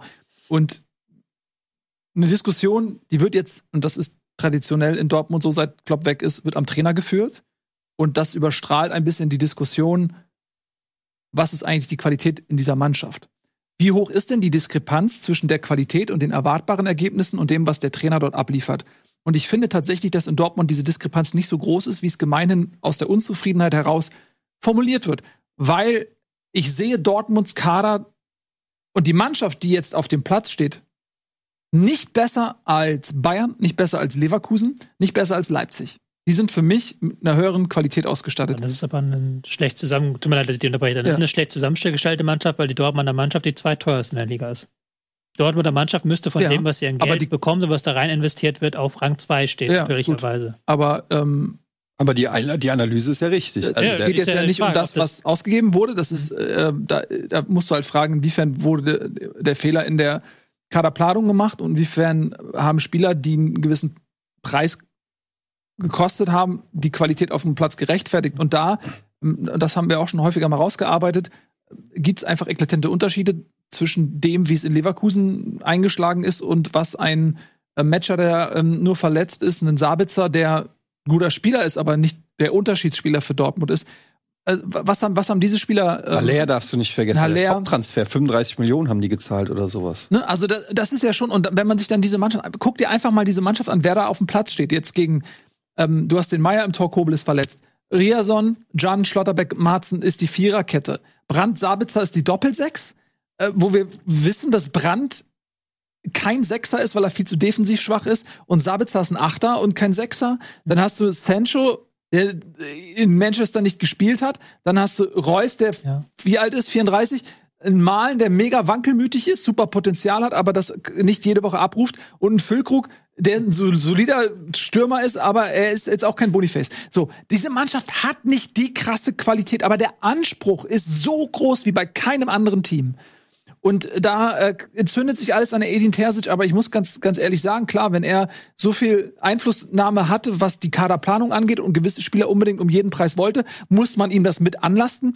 Aber ich finde eben, dass diese Mannschaft nicht so gut ist, äh, wie eben die Vergangenheit Dortmunds. Muss, Ja, ich würde da komplett mitgehen. Ähm, da sind sicherlich in der Kaderplanung, haben wir auch immer angesprochen, sind da Sachen passiert. Ähm, und das Preis-Leistungs-Verhältnis stimmt vielleicht nicht. Man muss aber auch sagen, die zwei Königstransfers haben diese Saison keine Rolle gespielt mit Matcher und, und Aller. Da kann man natürlich drüber streiten, hätte, hätte man so viel zahlen müssen für die? Alea ist ja nicht gekommen vor der Saison. Aller schon ein Sabitzer Oder bisschen. letzte meinst du Saison, jetzt? ja, okay. Aber ähm, man hat sich natürlich nach der Rückrunde, wo er gut gespielt hat, gehofft, dass der quasi jetzt diese Saison durchstartet. Ähm, und äh, ja, ähm, Matcher hat, glaube ich, auch was 20, 30 Millionen gekostet. 30, ja, ja. Ja, also das ist natürlich schon auch für Borussia Dortmund absolut viel Geld und ähm, normalerweise Geld für einen Superstar. Ja, also ich weiß nicht, was die, wie viel haben sie für Bellingham bezahlt, wie viel haben sie für was weiß ich, wen Mikitarian oder Aubameyang bezahlt. Das war nicht viel mehr. Hm. Ja, also da muss man sagen, das hat nicht so gezündet, ohne die jetzt in Schutz nehmen zu wollen. Dann haben wir noch eine Sache nicht, auch nicht mit beachtet, ist diese verlorene Meisterschaft letzte Saison, was das auch bedeutet, auch für den, auch für den Trainer. Ja, also dass du dann mit dem gleichen Trainer noch mal in die neue Saison gehst, ist vielleicht auch eine kleine Hypothek, auch den Fans gegenüber. Ja, also die Fans haben ja auch nicht vergessen, dass letzte Saison die, die Meisterschaft verloren ist. Das heißt, der Trainer geht auch schon mit, einer, mit einem gewissen Druck Mhm. in, in, die, äh, in die Saison. Ähm, dann hast du zwei Mannschaften mit Leverkusen und Stuttgart, wo du eigentlich denkst, du bist, hast den besseren Kader, die überperformen über dir. Also bei Dortmund läuft schon einiges schief. Trotzdem ist halt die Frage, wie geht's weiter? Weil wenn die den Terzic rausschmeißen und Shahin und, und Bender übernehmen, sehe ich halt nach wie vor nicht, wa warum sich da so viel ändern sollte. Und ähm, ja, aber ich sehe es wie Nils. Also Leipzig äh, kommt mit großen Schritten, auch wenn sie jetzt verloren haben gegen die Bayern, ähm, mit großen Schritten. Und die Gefahr ist, dass Borussia Dortmund nach wie vielen Jahren ohne Champions League kommt. Und das würde ein Terzic, glaube ich, nicht überleben. Das ist schwer zu Also verargumentieren. ich glaube, dass der zum Saisonende geht, ist schon ausgemachte Sache. Ja, er wird, ich glaube auch, der wird in irgendeiner Form dem BVB erhalten bleiben. Das ist, glaube ich, der Wunsch aller Beteiligten, aber es wird auf der Trainerposition wird's einen Wechsel geben, da bin ich mir auch äh, ziemlich sicher. Und deswegen hatte ich ja auch, bin ich auch eingestiegen mit, mit der Personalis Shahin, weil wenn du so jemanden starken etablierst, ist halt die Frage, ähm, ob er zwangsläufig Co-Trainer wird und wenn ja, warum ist der Effekt nicht eingetreten?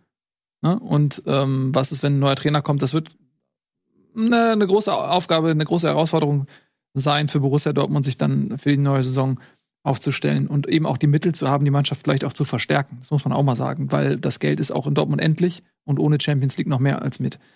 Aber das ist noch ein bisschen was für die Zukunft und da können wir ja leider nicht mit verlässlichen Informationen aufwarten, weil Tobi die in die Zukunft Schaumaschine kaputt gemacht hat. Auf dem Weg hierher kann man auch mal ganz klar so sagen. So, wir wollen heute in dieser Sendung noch ein bisschen, deswegen werden wir jetzt ein bisschen Tempo aufnehmen, über die Nationalmannschaft sprechen. Es gab ein sehr interessantes Nagelsmann-Interview im Spiegel das heben wir uns für, den Ende, für das Ende auf. Deswegen machen wir ein bisschen Tempo jetzt und sprechen auch noch mal über die übrigen Spiele. Da gab es ja durchaus ein paar Dinge, die erwähnenswert wären. Wir können ja mal weitermachen mit äh, euren beiden Clubs, Dortmund und Frankfurt. Fangen wir mit letzteren an. Frankfurt zu Hause gegen Wolfsburg, 2 zu 2. Und ich weiß natürlich, dass dieses Spiel eine Fortführung deiner ohnehin schon sehr angespannten Stimmungslage ist. Ich weiß, dass Woche für Woche du äh, dich mehr von dem Gedanken verabschiedest, Dino Topmöller könnte der Trainer sein, der die Eintracht in die Zukunft führt. Jetzt gehe ich mal davon aus, das hat sich nicht verändert und wir werden jetzt von dir sehr pessimistische Worte hören. ja, das Problem ist, dass ich mich hier wirklich langsam wiederhole, aber das Problem ist, dass ja auch sich bei der Eintracht wirklich nichts ändert. Und ich weiß, wie es aussehen muss für jemanden, der die Spiele nicht guckt und nur auf die Tabelle guckt. Wir haben ja sogar es geschafft, trotz dieser grottoiden Partie, sogar noch mehr Abstand auf Platz sieben zu haben.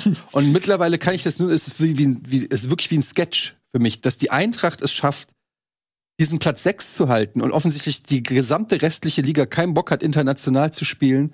Ich weiß nicht, was da los ist. Ich gucke auch zu wenig Spiele. Ich glaube, es ist die Inkonsistenz von den anderen Vereinen, die mal gewinnen, dann wieder zwei verlieren, mal gewinnen, mal unentschieden und so. Aber also, dass keiner an der Eintracht vorbeizieht, ist schon, ist schon Wahnsinn. Ähm, die Probleme sind nach wie vor die gleichen. Das Problem ist, dass natürlich Trainer und auch Krösche immer irgendwelche Durchhalteparolen ähm, sagen und dann hieß es, erst hieß es, wir wollen Heavy Metal spielen und nicht mehr ähm, klassisch äh, Klassik, dann hieß es jetzt mehr Herz statt also es sind so richtig so Phrasen, die getrescht werden und es kommt aber nicht auf den Platz. Also es sind immer dann mal so zehn Minuten, auch jetzt gegen Wolfsburg waren so die letzten 10, 15 Minuten waren ganz cool, waren ganz gut aber das zeigt eben auch die Diskrepanz zu den anderen 70, 80 Minuten. Und das ist natürlich schon, du bist jetzt am Wochenende rausgeflogen aus der ähm, Europa äh, Conference League, was äh, mit, mit Tränen, Rode hat geheult, Trapp hat geheult, ne? Also für Rode war es der letzte ähm, Auftritt auf internationalem Parkett. Es war schon ähm, für die Eintracht-Fans, auch für den Verein, es war schon ein sehr trauriger Moment. Du hattest ja im Hinspiel 2-0 geführt und hättest niemals gedacht, dass du dann alles noch hergibst, dann zu Hause, Heimspiel, ähm, auch so blutleer und schlecht wie all die anderen Partien. Also es ist jetzt, ich wiederhole mich, aber ich habe jetzt, glaube ich, es sind 32 Pflichtspiele und ich habe noch nicht ein gutes über 90 Minuten gesehen. Und das ist nicht übertrieben. Ich weiß nicht mal, ob ich 45 Minuten gute Minuten gesehen habe. Die Eintracht spielt wirklich katastrophalen Fußball, wo es vorne und hinten nicht stimmt. Ähm, du hast nicht das Gefühl, dass da eine Einheit ist, du hast nicht das Gefühl, dass da eine Mannschaft ist, du hast nicht das Gefühl, dass die irgendeinen Plan haben, wie Fußball gespielt werden soll. Ähm, es ist es ist wirklich zum Verzweifeln und natürlich sind die Zweifel auch an einem sehr jungen, unerfahrenen Trainer wie Dino Topmöller sehr groß, schon vor der Saison gewesen.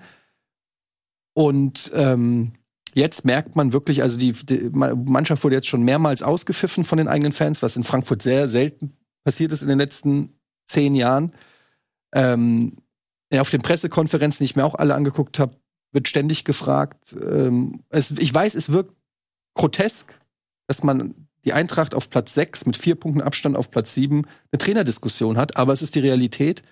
Es ist ein bisschen ähnlich vergleichbar mit, mit auch Bayern oder auch Dortmund, wo ähm, jetzt nicht vom Ergebnis her, aber wo du das Gefühl hast, Spieler und Trainer, da passt irgendwie das, das passt nicht zusammen. Also es gab ja diese Szenen von Tuchel, wo er so nach, ich weiß nicht, ob ihr das gesehen habt, wo er so gebrüllt hat, wo er Josh nach vorne, nach vorne.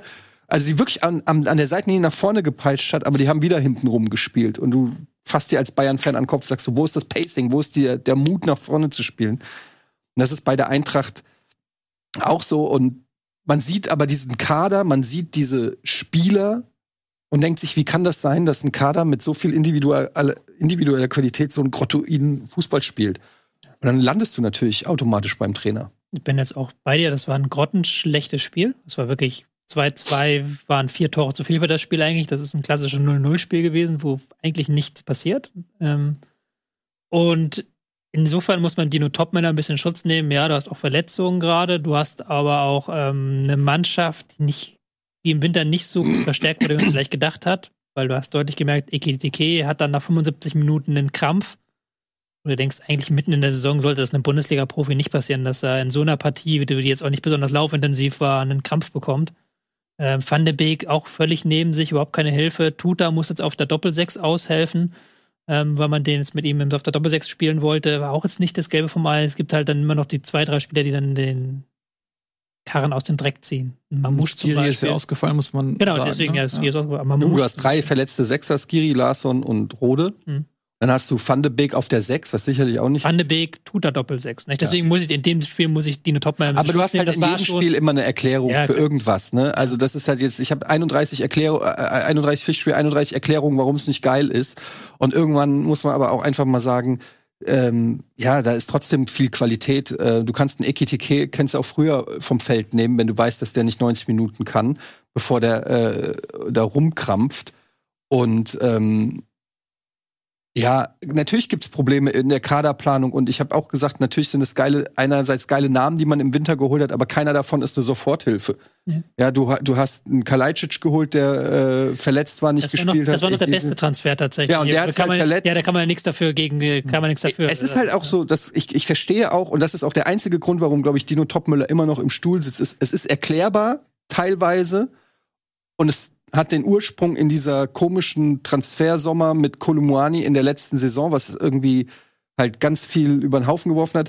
Aber auch im Winter wurden nicht die richtigen Entscheidungen. Du hättest noch einen Innenverteidiger holen müssen, du hättest noch einen Sechser holen müssen. Du hast sehr viel gegambelt bei der Eintracht und sehr viel auch auf Potenziale gesetzt, die irgendwann mal gut sind. Du holst einen 18-Jährigen aus der französischen zweiten Liga, du holst einen Ekitike, der unfit ist. Der, der deutet sein Potenzial an.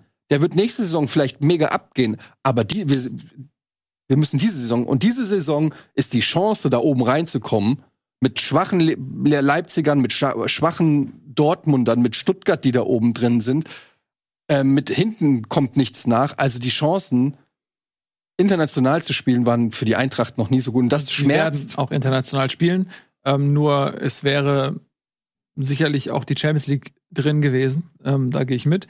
Aber ähm, wie du richtig sagst, es ist in Antracht der sportlichen Realität ein Segen, dass sie da auf Platz 6 stehen. Und ich bin mir sehr sicher, dass sie am Ende der Saison auch international spielen werden. Und dann können sie im nächsten Jahr vielleicht dann auch noch ähm, die Qualitäten besser nutzen. Viele junge neue Spieler. Und man muss klar sagen, dass bei Frankfurt der grundsätzliche Weg einfach stimmt. Nicht jeder Spieler wird der neue Muani, der neue Rebic, der neue Jovic äh, werden. Aber du hast jetzt eventuell mit äh, Can Usun vom 1. FC Nürnberg das nächste Top-Talent, ähm, wo die einfach aber den Zuschlag Talent- erhält. Du kannst nicht nur mit Talent. Nein, aber du, guck mal, es wird dann auch Phasen geben, Saisons geben, ähm, wenn dann einige Leistungsträger den Verein verlassen, dann klar, dann wird's, du wirst nicht nahtlos das Niveau halten, aber es geht um einen gr- grundsätzlichen Fahrplan und wenn man das jetzt mal mit Dortmund vergleicht und deren Transfers und dann schaust du mal, was hat Frankfurt für Potenziale im Kader ähm, und du machst am Ende trotz eines gefühlten verkorksten Saison machst du trotzdem noch Platz 6, dann ist das ja auch etwas, was Grund zur Hoffnung gibt und da ähm, selbst wenn die, die Spieler irgendwann verkaufen, die haben ja Werte. Also Frankfurt hat de facto Werte. Das ist aber auch Ähm, genau das Problem, dass, dass Krösche mittlerweile, unter Krösche ist die Eintracht nur noch so eine Wertmasch Wertmaschine geworden. Es fehlt aber eindeutig auch an einer gewissen Identifikation. Ähm, wenn du nur noch Spieler holst, die die Eintracht als Sprungbrett sehen, die denken ein oder zwei Jahre, dann bin ich hier weg. Ja, aber die Bundesliga auch ist ein ein einziges Sprungbrett. Es Problem gibt sein. lediglich Bayern München und selbst die verlieren Spieler an Real Madrid äh, mit äh, Davies oder mit Du hast Alaba. auch so kleinere Vereine wie Freiburg oder Mainz, wo du wo Ja, die wo, Spieler wo so vielleicht aber auch die Qualität der Spieler dann an ihre Decke kommt in Ja, Breisgau. okay. Und da, du hast halt äh, in Frankfurt äh, Talente, die andere Ambitionen haben und die ganz bewusst nach Frankfurt gehen, weil Frankfurt in den letzten Jahren unter Beweis gestellt hat, dass die Talente A entwickeln und B dann auch geräuschlos ziehen lassen zum nächsthöheren Club. Werd doch Eintracht-Fan, wenn es so geil Nein, ist ich, alles. ich setze einfach nur ein Gegengewicht äh, gegen dich, was ähm, HSV ja, für die Sendung auf, vielleicht auch safe. nicht so schlecht ist. HSV steigt safe auf. Was machst du jetzt? Sagst du jedes Jahr. Ja, ich meinst, two can play this game. Ja. So. Dein Pessimismus ist immer ich- faktisch begründet, mein Pessimismus ist immer nur dummer Nein. Pessimismus. Nein, du sagst es ja selber. Ich versuche es faktisch zu begründen und du sagst, HSV steigt auf.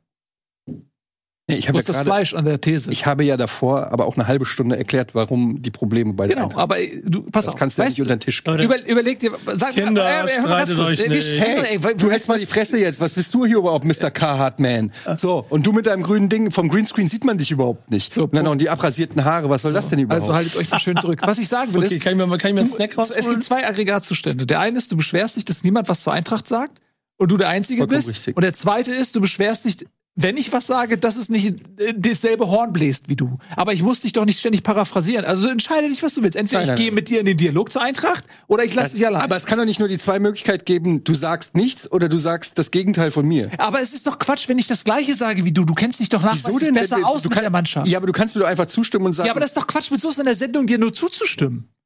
Ja, aber wenn es stimmt, Ja, was aber ich sage. ich, soll ich jetzt jede Sendung sagen, ja, äh, ich, alles, was Eddie sagt, ist so. Das ist doch, das willst du doch auch nicht. Du willst doch auch ein bisschen den Ball zurückgespielt bekommen. Okay, aber was soll ich denn jetzt dann dazu Musst sagen? du doch gar nicht mehr, du kannst einfach so stehen lassen.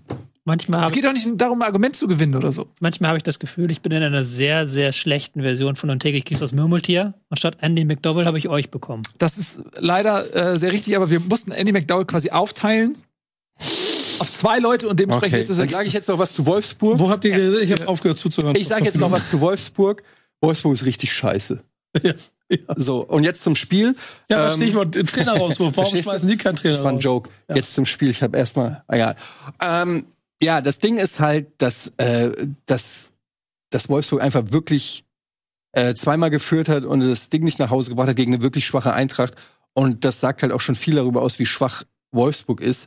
Ähm, die auch in der zweiten Hälfte mehr oder weniger das Spiel eingestellt haben, nur noch hinten gestanden haben. Und ja, jetzt hat der äh, Kovac da einen Punkt geholt, aber das ist, also, wenn ich Wolfsburg-Fan wäre, da würde ich mich nicht auf, aufs nächste Spiel freuen. Nee. Weil das macht echt keinen Bock, den zuzugucken. Also, das sage ich jetzt äh, wirklich ganz objektiv. Was ist das, was die da für einen Fußball spielen? Ja, so ist das eben. Nach dem 2-1 haben sie alles wieder eingestellt und gesagt, macht mal. Und dann Intensität, irgendwie eine Flanke auf Behrens. Petition. Ich mache eine völlig ernsthafte Petition. Tim Walter für VfL Wolfsburg. Oh, das wäre interessant. Weil ich sag's, ja, d- natürlich ist da jetzt eine gewisse, ein gewisser Anteil an Joke innerhalb diese, dieser Ausführung, aber wenn Wolfsburg eh so scheiße ist und auch tabellarisch punktgleich mit dem 15. ist, also theoretisch im Abstiegskampf, was soll denn Walter noch schlechter machen? Aber was Walter machen würde, er würde aus dieser grauen, langweiligen Maus Wolfsburg ein Spektakel machen. Der würde vielleicht 4 zu 6 verlieren. Aber die Leute würden gerne zugucken. Und das ist eine Qualität, die Wolfsburg nicht hat. Mit der haben sie dich auch eingefangen da mit naja, Walter aber da, jahrelang, ja, ne? das ist so. Wobei man ja sagen muss, punktgleich mit dem 15. klingt so hart, aber der 15. ist momentan 8 Punkte vom 16. und nur 5 Punkte vom 7. Also der 5. ist näher an Europa dran, äh, der 15. ist mehr an Europa dran als an äh, Abstiegsrang. Das stimmt. Ich möchte trotzdem auf diese Tim Walter-Geschichte eingehen, weil, ähm, wie ihr wisst, ich habe das Trainer, äh, ich habe alle Trainer gescoutet. Mhm. Und Tim Walter ist ein interessanter Trainer. Ich frage mich, welcher Verein der erste ist, der sich traut. Das ist ja mit einem gewissen Risiko, ne, weil hinten offen wie ein Scheunentor so ungefähr. Aber der erste Verein, der sich traut und sagt, okay, wir können diese Tim Walter-Idee nehmen, diesen Walter-Fußball, aber wir sind vielleicht hinten noch stabiler, als es der HSV war. Wir können besser, was weiß ich, hinten raus kombinieren oder so. Und dann geht vielleicht diese Idee noch, Idee noch ein bisschen besser auf. Und dann hast du einen Trainer, der richtig geilen Offensivfußball spielt. Ich weiß nicht, ob das sich ein Bundesligist traut, aber ich würde es gerne sehen. Ähm, ich würde gerne Walter Fußball noch mal bei einer anderen Mannschaft sehen. Kann natürlich auch völlig schief hauen. Kann natürlich schief gehen. Wolf, Deshalb ja. sage Was ich soll ja, passieren? wer traut sich? Das wer meine traut ich. sich? Was, ist, was soll passieren? Du bist jetzt, Steigt ab. ja, die, die sind eh schon punktgleich mit dem 15. Das meine ich ja. Was soll denn noch passieren? Egal, lass uns nicht so viel Zeit jetzt ähm, darüber verschwenden. Wir wollen noch über, kurz über andere Sachen sprechen und dann über die Nationalmannschaft. Wir haben jetzt Bremen, Bremen gegen Darmstadt. Alter Schwede, was ein Fußballfest, was für ein Spektakel. ähm, und am Ende kann man froh sein, dass irgendjemand eine dumme Idee hatte zu einer Handspielregelung, die dazu geführt hat, dass Bremen noch einen Punkt gerettet hat. Wie sauer warst du, mal ganz ehrlich? Du wirktest in der WhatsApp-Gruppe, als ob du quasi also Ja, weil- emotional wie HSV-Abstieg, ein Level. Naja, ich war erstmal grundsätzlich sauer, weil ihr einfach nicht über meine großartigen Gags lacht und äh, überhaupt nicht drauf Wie reagiert. läuft's denn in einer anderen Kannst du mal WhatsApp-Gruppe? bitte diesen Gag, den du da gebracht hast, für die breite Zuschauerschaft Nee, das einmal war eine- wiederholen, damit wiederholen alle aber. sehen, ob das, Ja. dass das ein super Gag war. Jetzt deine Bühne. Also, ich weiß gar nicht mehr, was das Dann können Also- die Zuschauer ja entscheiden, ob der Gag so gut war oder ob es okay, Okay, das war, fing an nicht mit, zu regieren. dass du geschrieben hast, ähm, Schmied Alter, und dann habe ich ein Foto gepostet von einem alten Schmied, was schon mal sehr lustig war, wo keiner darauf reagiert hat. Ja, siehst Ich du? habe hab gar nicht gesehen. Ja, so, toll. Wow, fun of War auch fun. nicht witzig, ne? Und den zweiten kann ich in der Form, der, den habe ich extra auf WhatsApp gepostet, weil der, weil ich keinen Bock habe, mich, mich Der- jetzt ja, der- auf der- den Shitstorm. Der funktioniert auch nur auf WhatsApp. der würde nicht auf einem anderen Format funktionieren als auf WhatsApp. Ja. Das ist ein whatsapp Aber, aber, aber, aber ist ist denn die andere WhatsApp-Gruppe, ist die cool jetzt? Ja, ich habe dann aus Protest eine, nur die lustigsten der Bundesliga-Gruppe in eine neue WhatsApp-Gruppe transferiert. Ja, da wollte ich noch ganz kurz sagen. Ja. Bei mir ist nämlich da bis jetzt noch keine Einladung angekommen, ob du vielleicht noch mal gucken könntest, ob da im Postausgang was steckt oder so. guck Weil mal, ich ob habe jetzt wirklich schon mehrmals refreshed und da ist nichts gekommen. Ich hätte mal jetzt die allgemeine Frage, weil Ja. ich die ja mal geklärt haben müsste. Wir hatten die Szene ja nicht nur bei Darmstadt, Ja. da war es ja natürlich ganz gravierend. Ähm, Ganz klares Ding. Augen. schießt Skarke an, Skarke hat die Hand hier, kommt die Hand gegen, er kommt der Ball gegen die Hand, schießt danach direkt ein Tor. Ist nach der aktuellen Regel, dass vor dem Tor der Torschütze keine Hand nehmen darf, ist das die richtige Entscheidung, das Tor zurückzunehmen. Wir hatten eine sehr ähnliche Situation noch in Bochum gegen Gladbach. Ich glaube, beim Stande von 0 zu 0 schießt Bochum ein Tor, aber Bernardo hat dann auch den Arm so dran, wo man noch eher drüber reden kann, das wäre auch ohne diese komische Regel Handspiel, aber auch da grenzwertig. Auch das Tor wurde zurückgenommen. Also die allgemeine Frage, was würdet ihr machen, wenn ihr den Erfinder dieser Regel treffen würdet? Am besten heute Abend noch. Ist denn heute Abend noch? Nein, Zitat, also, lieber das ist äh, der, der Grund, weshalb äh, das hat nichts damit zu tun, dass ich in irgendeiner Form Punkt. eine Abneigung hat gegen Bremen oder so. Das hat damit wirklich nichts zu tun. Das äh, aus, einfach aus der Sicht von Darmstadt. Nein, das hört doch mal auf. Ähm, ich habe ich hab gar kein Problem mit Bremen. Ich ärgere dich nur gerne und du ärgerst mich auch gerne, das alles. So, Darmstadt 98 ist halt einfach dieser krasse Underdog dieses Jahr. Und die spielen dann in Bremen, die derzeit gut drauf sind. Und dann wird ihnen noch dieses Abseitstor äh, aberkannt zu Recht. Also sie haben schon ein bisschen Pech gehabt und dann kommt halt diese Situation, wo der Spieler schon versucht, die Hand aus dem Spiel zu nehmen, legt die sich quasi so über den Körper, dass mehr kannst du ja nicht machen, wenn du auch noch in der Bewegung bist. Und da kannst du natürlich jetzt drüber sprechen, okay, prallt der Ball vielleicht dadurch, dass er gegen die Hand geht, günstiger ab, nämlich eher nach unten als nach oben und dadurch wird das Tor ermöglicht, kann man drüber sprechen. Aber es ist halt, man muss Ist ja immer den, egal. den Kern Ja. einer Regel und das ist halt wirklich bitter, wenn du als Spieler schon sagst, okay, ich, ich habe halt eine Hand und ich pack sie halt hier hin und, und was ist der Ursprung? Der Ursprung ist sowas wie Diego Maradona 1990, äh, nee, Ja, das wäre ein 86, Handspiel. war das, nee, 90 war das. 1986. Was 86 gegen England. Die Hand Gottes, das ist ein Handspiel. Aber wenn du halt so machst, und da, und da, da tat mir einfach Darmstadt so leid, dass die so leidenschaftlich alles reinschmeißen und dann äh, ihnen so ein Tor genommen wird, das, das, Ja. das tat mir einfach nur leid. Ich bin da so ein bisschen, also man muss dazu sagen, es ist völlig egal, was er mit der Hand macht, selbst wenn er die Hand weggezogen hätte. kenn die oder- Regel, Tobi. Die Regel ist leider so, Ja. wie sie ist. Deswegen Aber ist die Frage, was ist die Regel? Mhm. Ist die Regel gut? Man kann sie verteidigen damit, ja, dann hat man wenigstens bei dem Tor dann nicht, dass man da detektivisch gucken muss, war das ein Handspiel, hat man diese Diskussion nicht. Und auch ein Tor mit der Hand erzielen ist immer unschön, weil es natürlich Fußball ist. Und wenn du natürlich, stell dir vor, er würde so angeschossen werden, der Ball fliegt direkt ins Tor, ist ja eigentlich erstmal auf den ersten Blick unschön, dass du mit der Hand beim Fußball ein Tor erzielst.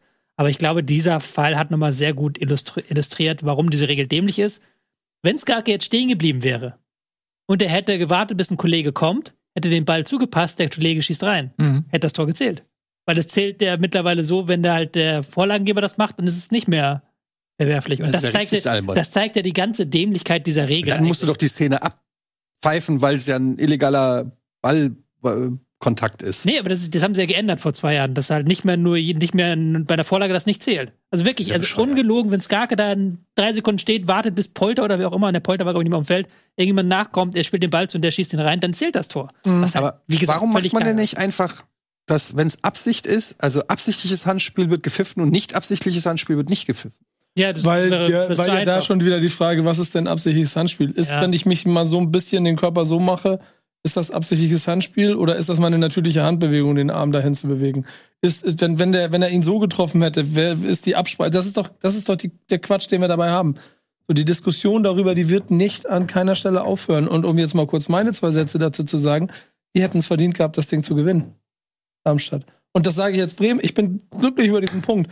Aber wenn du äh, siehst, wie dieses Spiel angefangen hat, mit einem frühen Tor und, und dann äh, eigentlich auch noch, ich glaube, Romano Schmid war es auch noch, also im Prinzip, du, musst das, du kannst das ganz schnell, ganz klar machen.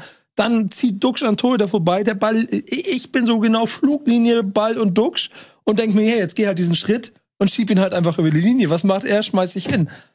Und das war der Knackpunkt vom Spiel. Und von da an hatte Werder Bremen am Ende darum gebettelt und hat es auch verdient gehabt, hier nicht zu gewinnen. Ja.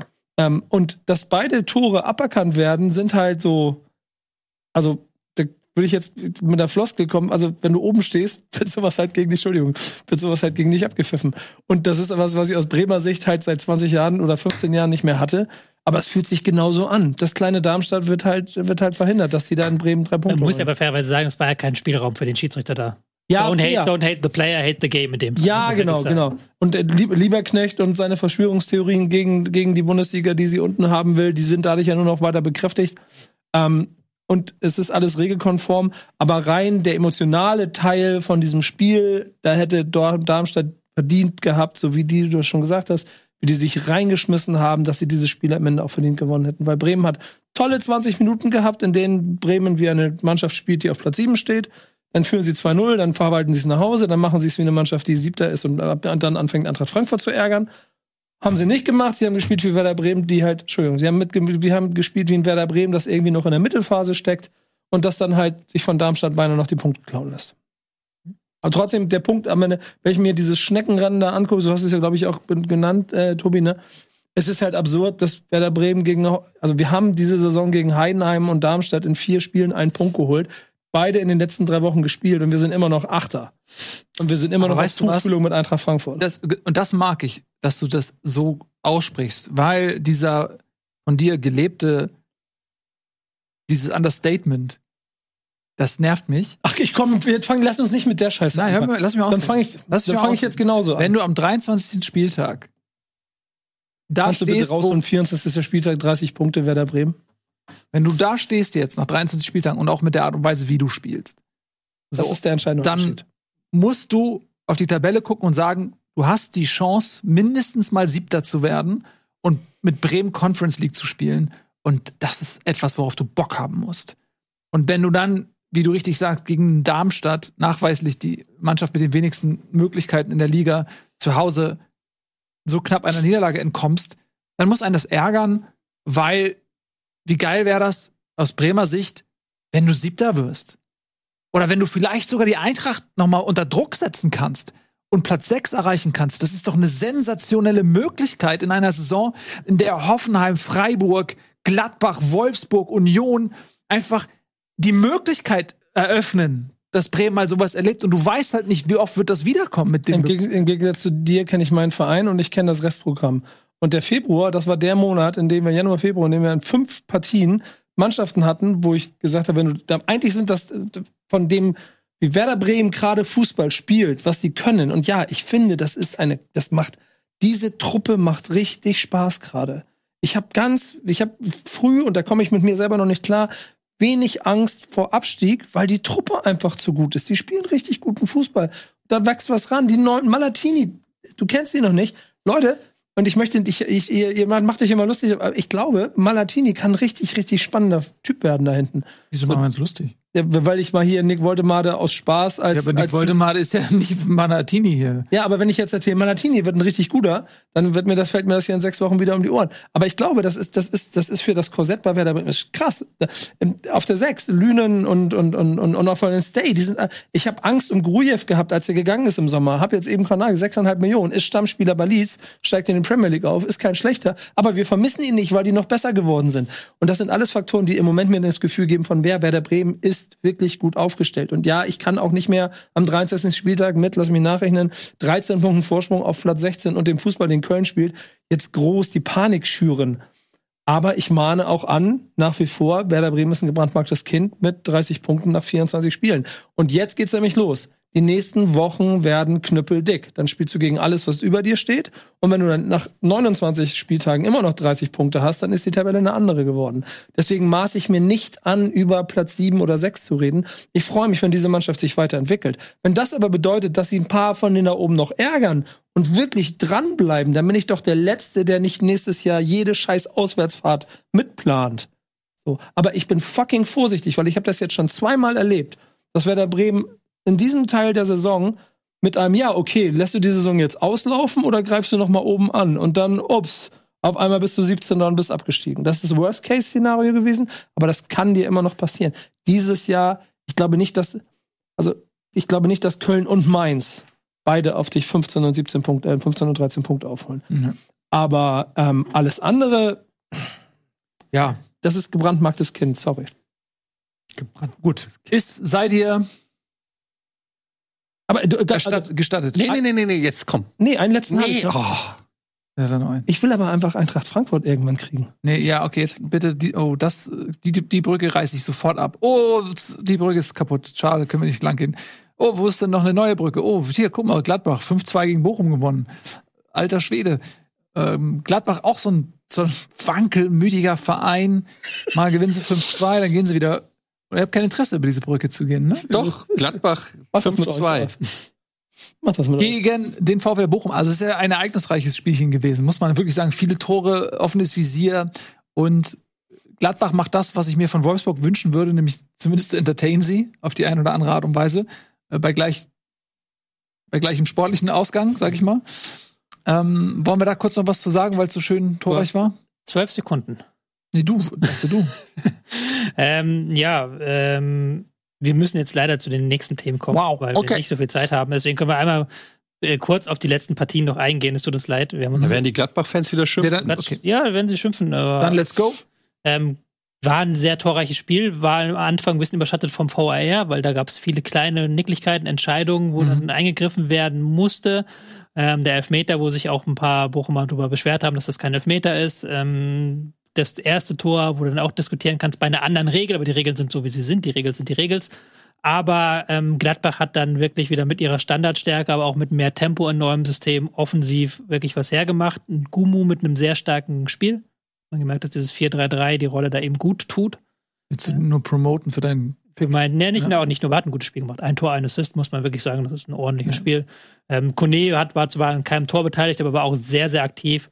Und Bochum ist dann halt mit ihrer Auswärtsschwäche, irgendwann haben sie auch versucht, nach vorne zu werfen, alles, und das hat nicht geklappt. Mhm. Also es war nicht der Nachmittag von Bochum, wobei sie auch sich im Nachhinein so auch nicht mal mehr damit herausreden können, dass der Schiedsrichter vielleicht ein paar 50-50-Entscheidungen gegen sie getroffen hat. Dafür war es dann zu deutlich am Ende. Gut, äh, wir machen einen kleinen Schnelldurchgang, dann haben wir noch Stuttgart gegen Köln. Mm, Stuttgart, die einzelnen in Führung gegangen sind durch Milotte in der 53. Spielminute und dann sind sie ein bisschen, auch nach eigener Aussage, arrogant geworden, haben sich vielleicht schon zu sicher gewähnt und ähm, vom Höhenflug äh, der letzten Wochen äh, vielleicht der Sonne zu nahe gekommen und haben Köln unterschätzt und deswegen hat Köln noch einen Punkt entführen können in Stuttgart. Für Köln Hoffnungsschimmer, bei so einer Mannschaft was zu holen. Für Stuttgart, das musst du gewinnen. Ja, ähm, haben sich aber auch die Reaktionen nach dem Spiel fand ich gut von den Stuttgarter Spielern. Ja. Dass die alle gesagt haben, nee, das kann nicht sein, wir haben jetzt hier zu arrogant aufgetreten, haben in der ersten halben Stunde waren sie nicht da, wo sie sein wollen, haben auch unnötige Ballverluste gehabt, auch wieder in der letzten halben Stunde, haben wirklich Mhm. nur diesen Mittelteil, den haben sie sehr dominiert und da hatten sie wieder das Problem mit der Chancenverwertung vorne drin. Ähm, trotzdem den Vorsprung auf, äh, ausgebaut vorne auf die in der Champions League Ränge, aber es ist natürlich eine große Chance, wenn du im Nachhinein die Ergebnisse Ja. kennst, die du hast liegen lassen. Und du hättest jetzt mit neun Punkten Vorsprung vor Leipzig stehen können. Also, ich glaube, dass man in Stuttgart nicht zufrieden ist mit dem Ergebnis Köln. Punkt weiter und lebt. Lass uns noch mal auf die Tabelle schauen. Hm, So sieht sie derzeit aus. Wir haben festgestellt, Leverkusen, komfortablen Vorsprung, Champions League-Ränge sind umkämpft. Ähm, Dann gibt's nach Frankfurt ab Platz 7 so eine ganz, ganz komische Zone, die sich fast bis zum VfL Bochum runterstreckt. Das sind fünf Punkte Unterschied zwischen 7 und 15. Meine Gesundheit, Güte. Nico. Und dann haben wir Köln und Mainz, die sich derzeit m, um den Relegationsplatz streiten und vieles spricht dafür, dass das vielleicht auch noch eine Weile so weitergehen könnte. Gut, damit kommen wir jetzt nochmal zur Nationalmannschaft. Anlass ist zum einen, wir haben bald im März ja die nächste Länderspielreise, aber auch ein sehr interessantes Interview, wie ich finde, von Julian Nagelsmann, das er dem Spiegel gegeben hat, was finde ich auch dadurch sich auszeichnet, dass er doch nicht davor zurückschreckt, auch mal klare Aussagen zu tätigen und auch mal zu sagen, wo es hakt und was er vielleicht versuchen möchte, anders zu machen. Das finde ich sehr erfrischend, weil sonst immer alles unter so einem komischen Deckmantel, das ist, ah, das bleibt alles hier im, da dringt nichts nach außen und alles ist allglatt und so. Ähm, nö, ich finde, der, der hat auch den Mut, mal was Klares zu sagen. Tobi, was hat er denn Klares gesagt? Er hat zum Beispiel gesagt, dass Toni Kroos in die Nationalmannschaft zurückkehrt. Das Döni. hat er Toni ja auch schon vorher gesagt. Er Döni. hat das nochmal bestätigt. Toni Kroos kommt zurück und ähm, er hat gesagt, Kimmich wird Rechtsverteidiger spielen, auf jeden Fall bei der Europameisterschaft. Er hat auch gesagt, es wird Überraschungen geben im Kader. Und zwar, dass auch ein paar äh, bekannte Namen nicht dabei sein werden. Dass er wirklich nur auf Spieler setzen möchte, die zu 100% die Intensität mitgehen, die 100% den Weg auch mitgehen. Wen könnte er damit meinen? Kann man jetzt drüber spekulieren. Hat er natürlich Ja, leg mal los. Brandt, Mabry, Schlotterbeck, ähm, Hummels hat er genau deswegen zurückgeholt. Ja. Schaden ist auch momentan formmäßig nicht so, dass du Ja. mitnehmen müsstest. Also da wird es auf jeden Fall dann ein paar spannende Entscheidungen geben. Hat nochmal dieses Thema Intensität auch angesprochen, auch dieses Aber- Ding. Hat nochmal gesagt, dass es vor allen Dingen auf das Wie ankommen wird, dass die Mannschaft auch die Leute mitreißen muss. Dass wenn du am Ende im Viertelfinale knapp gegen eine Top-Nation aussteigst, das kann auch gut sein, solange die Spiele davor halt eben und Mhm. auch das Spiel selber gut gestaltet ist. Also das, das will er sich da nicht ankreiden lassen. Hat auch sehr offen über den Selbstmord seines Vaters gesprochen. Ähm, es gab viele Geschichten in dem Interview tatsächlich und da hat er mal auch, wie gesagt, richtig Klartext gesprochen. Und das bin ich jetzt doppelt gespannt, wie die nächste Nominierungsphase aussieht, wer dann eben dabei ist, wer nicht dabei ist, wer dann die Kandidaten sind und wie auch der Spielstil dann angepasst wird. Weil er hat dann nochmal deutlich diese Spiele gegen äh, Österreich und Türkei genommen als Maßstab, wo er nochmal diese Analyse, die auch danach schon kam, wiederholt hat, dass da zu viele Spieler da in der Mannschaft waren, die alles durch Spielen lösen wollten und zu wenige Leute, die da wirklich gegen den, sich gegen die Niederlage gestemmt haben und mit allem reingeworfen. Und wie bewertest du jetzt diese Rückholaktion von Toni Kroos? Jogi, Lö Jogi, Löw, Jogi Löw hat sich, glaube ich, schon negativ dazu geäußert. Was hat Jürgen Löw gesagt? Ich googeln, ich habe nur die Überschrift gelesen. Okay. Ähm, aber meinte, dass da irgendwie eine Gefahr, er sieht eine Gefahr, sieht gewisses Risiko bei Groß-Comeback. Ähm, aber das ist ja schon so ein bisschen jetzt wieder in die andere Richtung. Nach, immer wird geredet Umbruch und wir müssen verjüngen und wir müssen jetzt mal eine neue, also irgendwie, Wobei, Ich bin der Meinung, sagen, das macht ja keiner, Entschuldigung, das macht ja keiner mehr, dieses Verjüngen. Da hat man jetzt der DFB auch deutlich gesagt, Ja. nee, alles auf diese EM, wir brauchen jetzt irgendwie eine Genau, tolle wir Heim- haben eine Heim-EM und es ist halt auch so ein Ding, ich weiß nicht, wie viele Nationen es gibt, die das so machen. Wenn du eine gute Mannschaft hast, dann müssen die Besten spielen. Und du hast halt alle zwei Jahre ein Turnier und dann ist immer die Frage, ja, in welche Richtung entwickelst du das? Und wenn es dann auch nicht besser wird und du merkst, du entwickelst dich nicht weiter, dann ist das Projekt halt gescheitert, weil jedes Turnier ist ja im Prinzip gleichwertig, plus die Heim-EM ist noch mal mehr wert als eine andere EM. Und warum soll man die dann wegschmeißen? Wenn man jetzt, man will jetzt die maximalen Ergebnisse rausholen. Und klar hast du dann eine gewisse Achse, Hummels, Groß, Gündogan, die ein bisschen betagt sind. Mm, Aber ich finde es gut. Ich will die beste Mannschaft sehen und mm, gerne natürlich auch spektakuläre junge Spieler, von denen man vielleicht hoffen kann, dass sie die nächsten zehn Jahre Nationalmannschaft prägen können. Aber die Mischung ist doch okay. Und wir haben jetzt genug gedürstet und jetzt ist wieder Zeit für guten Fußball. Und ich finde das gut, dass er die, die Besten spielen lässt und nicht irgendwelche Experimente macht. Lass uns mal kurz dazu ich, ich kommen. habe hier das Zitat, wenn ihr wollt, lese ich Ja, kurz mal vor. kurz vor. Der Toni mit seiner Erfahrung ist natürlich Gold wert für jede Mannschaft der Welt. Ich habe mit dem Toni wahnsinnig gerne zusammengearbeitet. Er war ein Stratege, wie es wenige gibt. Die Frage ist nur, wie passt das mit Ilkay, mit Jo Kimmich, mit Goretzka? Das muss der Nationaltrainer lösen. Genau. Und da kommen wir jetzt mal zu. Wie sieht eine potenzielle Aufstellung aus? Und ich würde einfach mal hinten anfangen und ihr könnt sagen, was ihr davon haltet. Also Manuel Neuer ist gesetzt. Hat er auch im Sportstudio damals schon durchblicken lassen, dass wenn, wenn fit Neuer die Nummer eins ist. So. Dann hast du die Viererkette. Äh, Kimmich wird rechts spielen. Da können wir gleich nochmal drüber sprechen, inwiefern er auf dieser Position in Deutschland überhaupt noch der Beste ist. Stichwort Tempo. Wie äh, ist er im Vergleich zu einem Henrichs zum Beispiel mh, einzuordnen? Viererkette machen wir gleich alles einzeln. Ich will nur einmal eine Aufstellung skizzieren, an der wir uns dann diskutieren. Äh, Innenverteidigung Rüdiger, Hummels oder Tar, aus den zwei aus diesem drei. Ich denke, Rüdiger ist gesetzt, wenn fit. Linke Seite ähm, ist, glaube ich, noch die Position, die am ehesten offen ist. Du kannst da einen Innenverteidiger hinstellen, du kannst äh, aber auch, vielleicht wird auch aus Köln Finkgreve nochmal überraschend eingeladen, der ähm, gute Ansätze zeigt. Du hast natürlich einen David Raum, ähm, du hast einen Gosens, der aber eher ein Dreierkettenspieler auf der Schiene ist. Ähm, dann hast du im Mittelfeld jetzt vielleicht das größte Puzzle, weil Toni Kroos und Gündogan eigentlich gesetzt sein müssen. Das heißt, äh, Groß eher auf der linken Sechs vielleicht.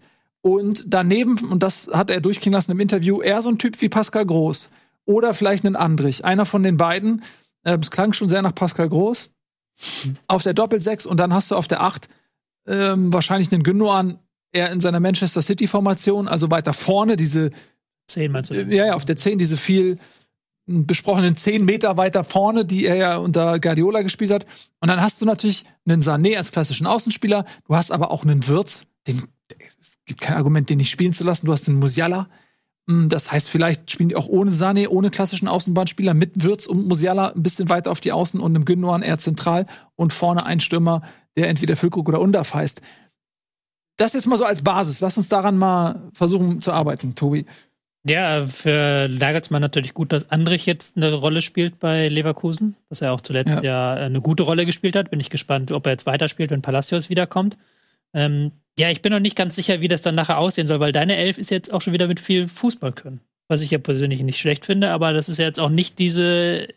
Ist das, ist das die Mentalitätself, die du da gerade skizziert hast, so?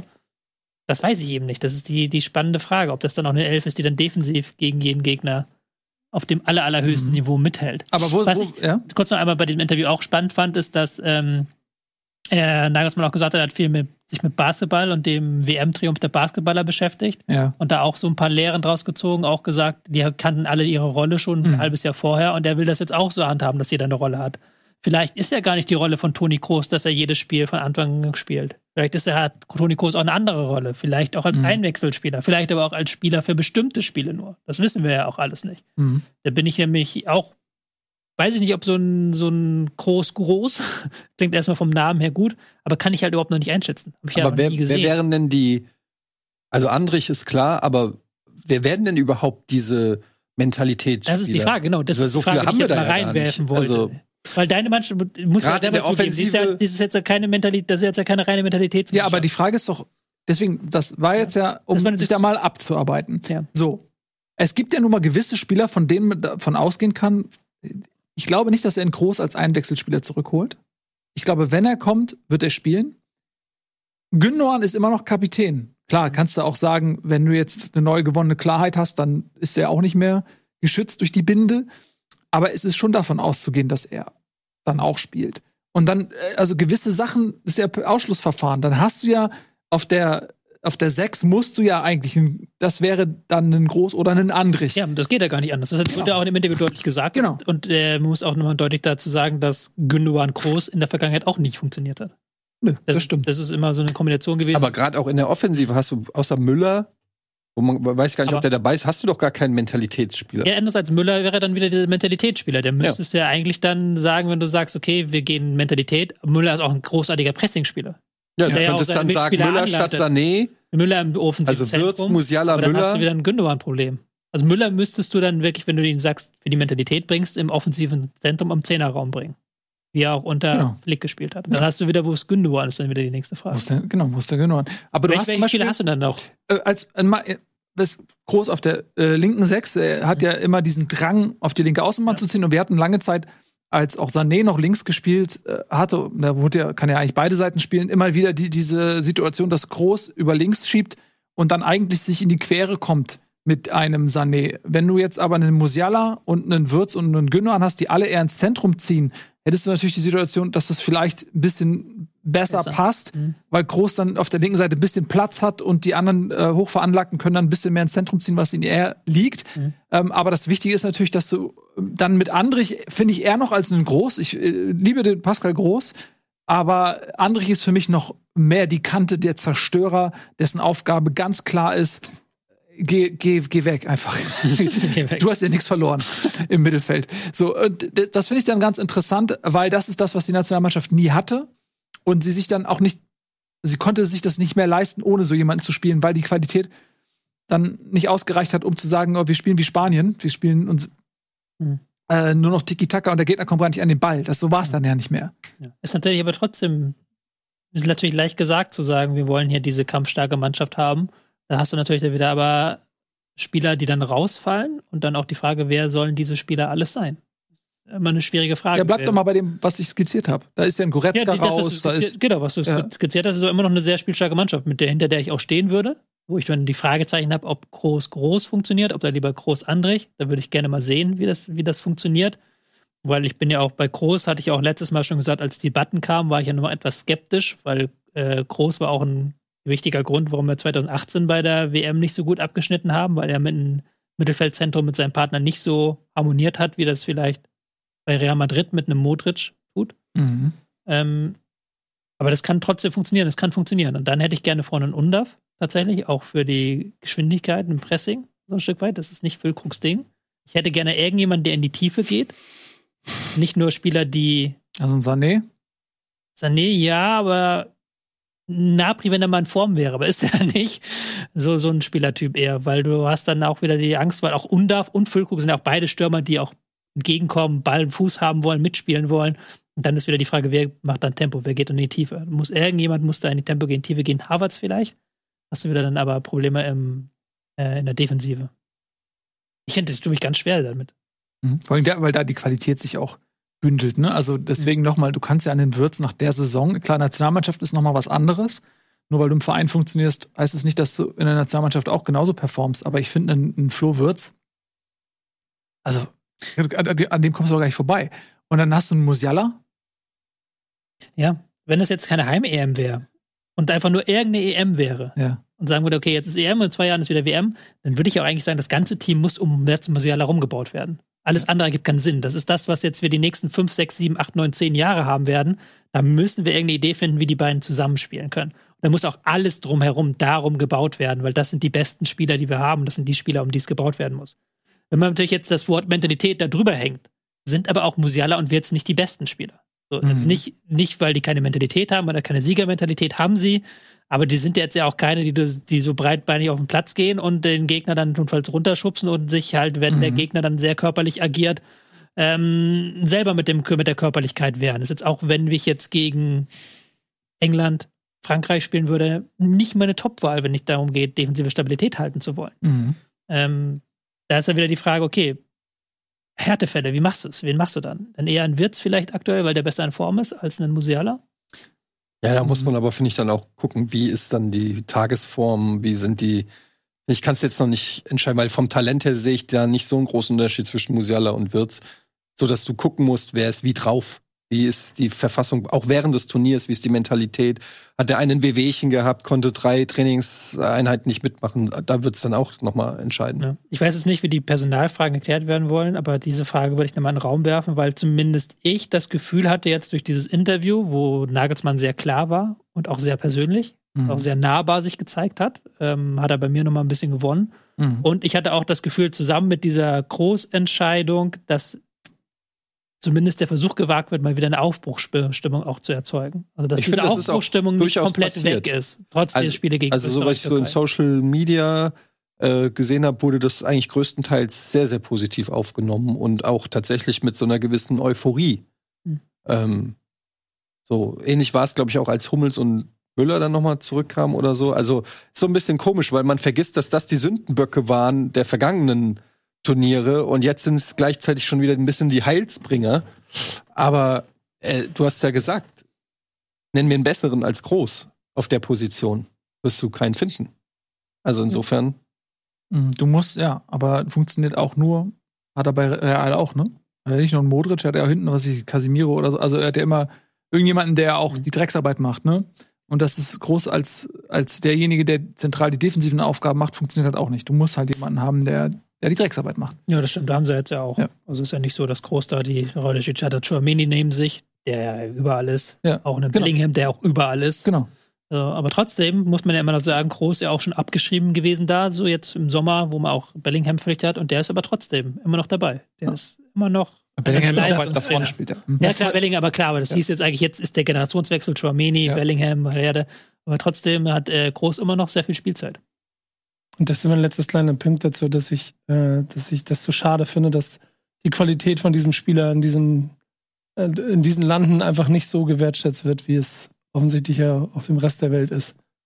Dass Toni Kroos einfach mit der Art, die er Fußball spielt, wahrscheinlich, ich weiß nicht, sag mir einen besseren in den letzten 20, 20 Jahren, 25, 30 Jahren, der ein deutsches Trikot angehabt hat. Ähm, und hier wird darüber diskutiert, dass man Querpass-Toni nicht wieder haben will. Und überhaupt nicht versteht, weil genau das, was du beschreibst, ja das ist, was man in meinen Augen machen muss. Und das glaube ich jetzt mit Nagelsmann auch der Nationaltrainer ist, der es machen wird, ihn so einzusetzen, wie du ihn brauchst, damit er halt genau das macht, was er machen muss. Der muss nicht viel machen, aber der muss diesen einen Pass spielen, an dem es ja offensichtlich fehlt. Und da hoffe ich ehrlicherweise sehr drauf, weil dann kann es auf jeden Fall eine sehr spannende Europameisterschaft auch mit ihm werden. Und deshalb finde ich den Schritt auch schlau. Ja. So.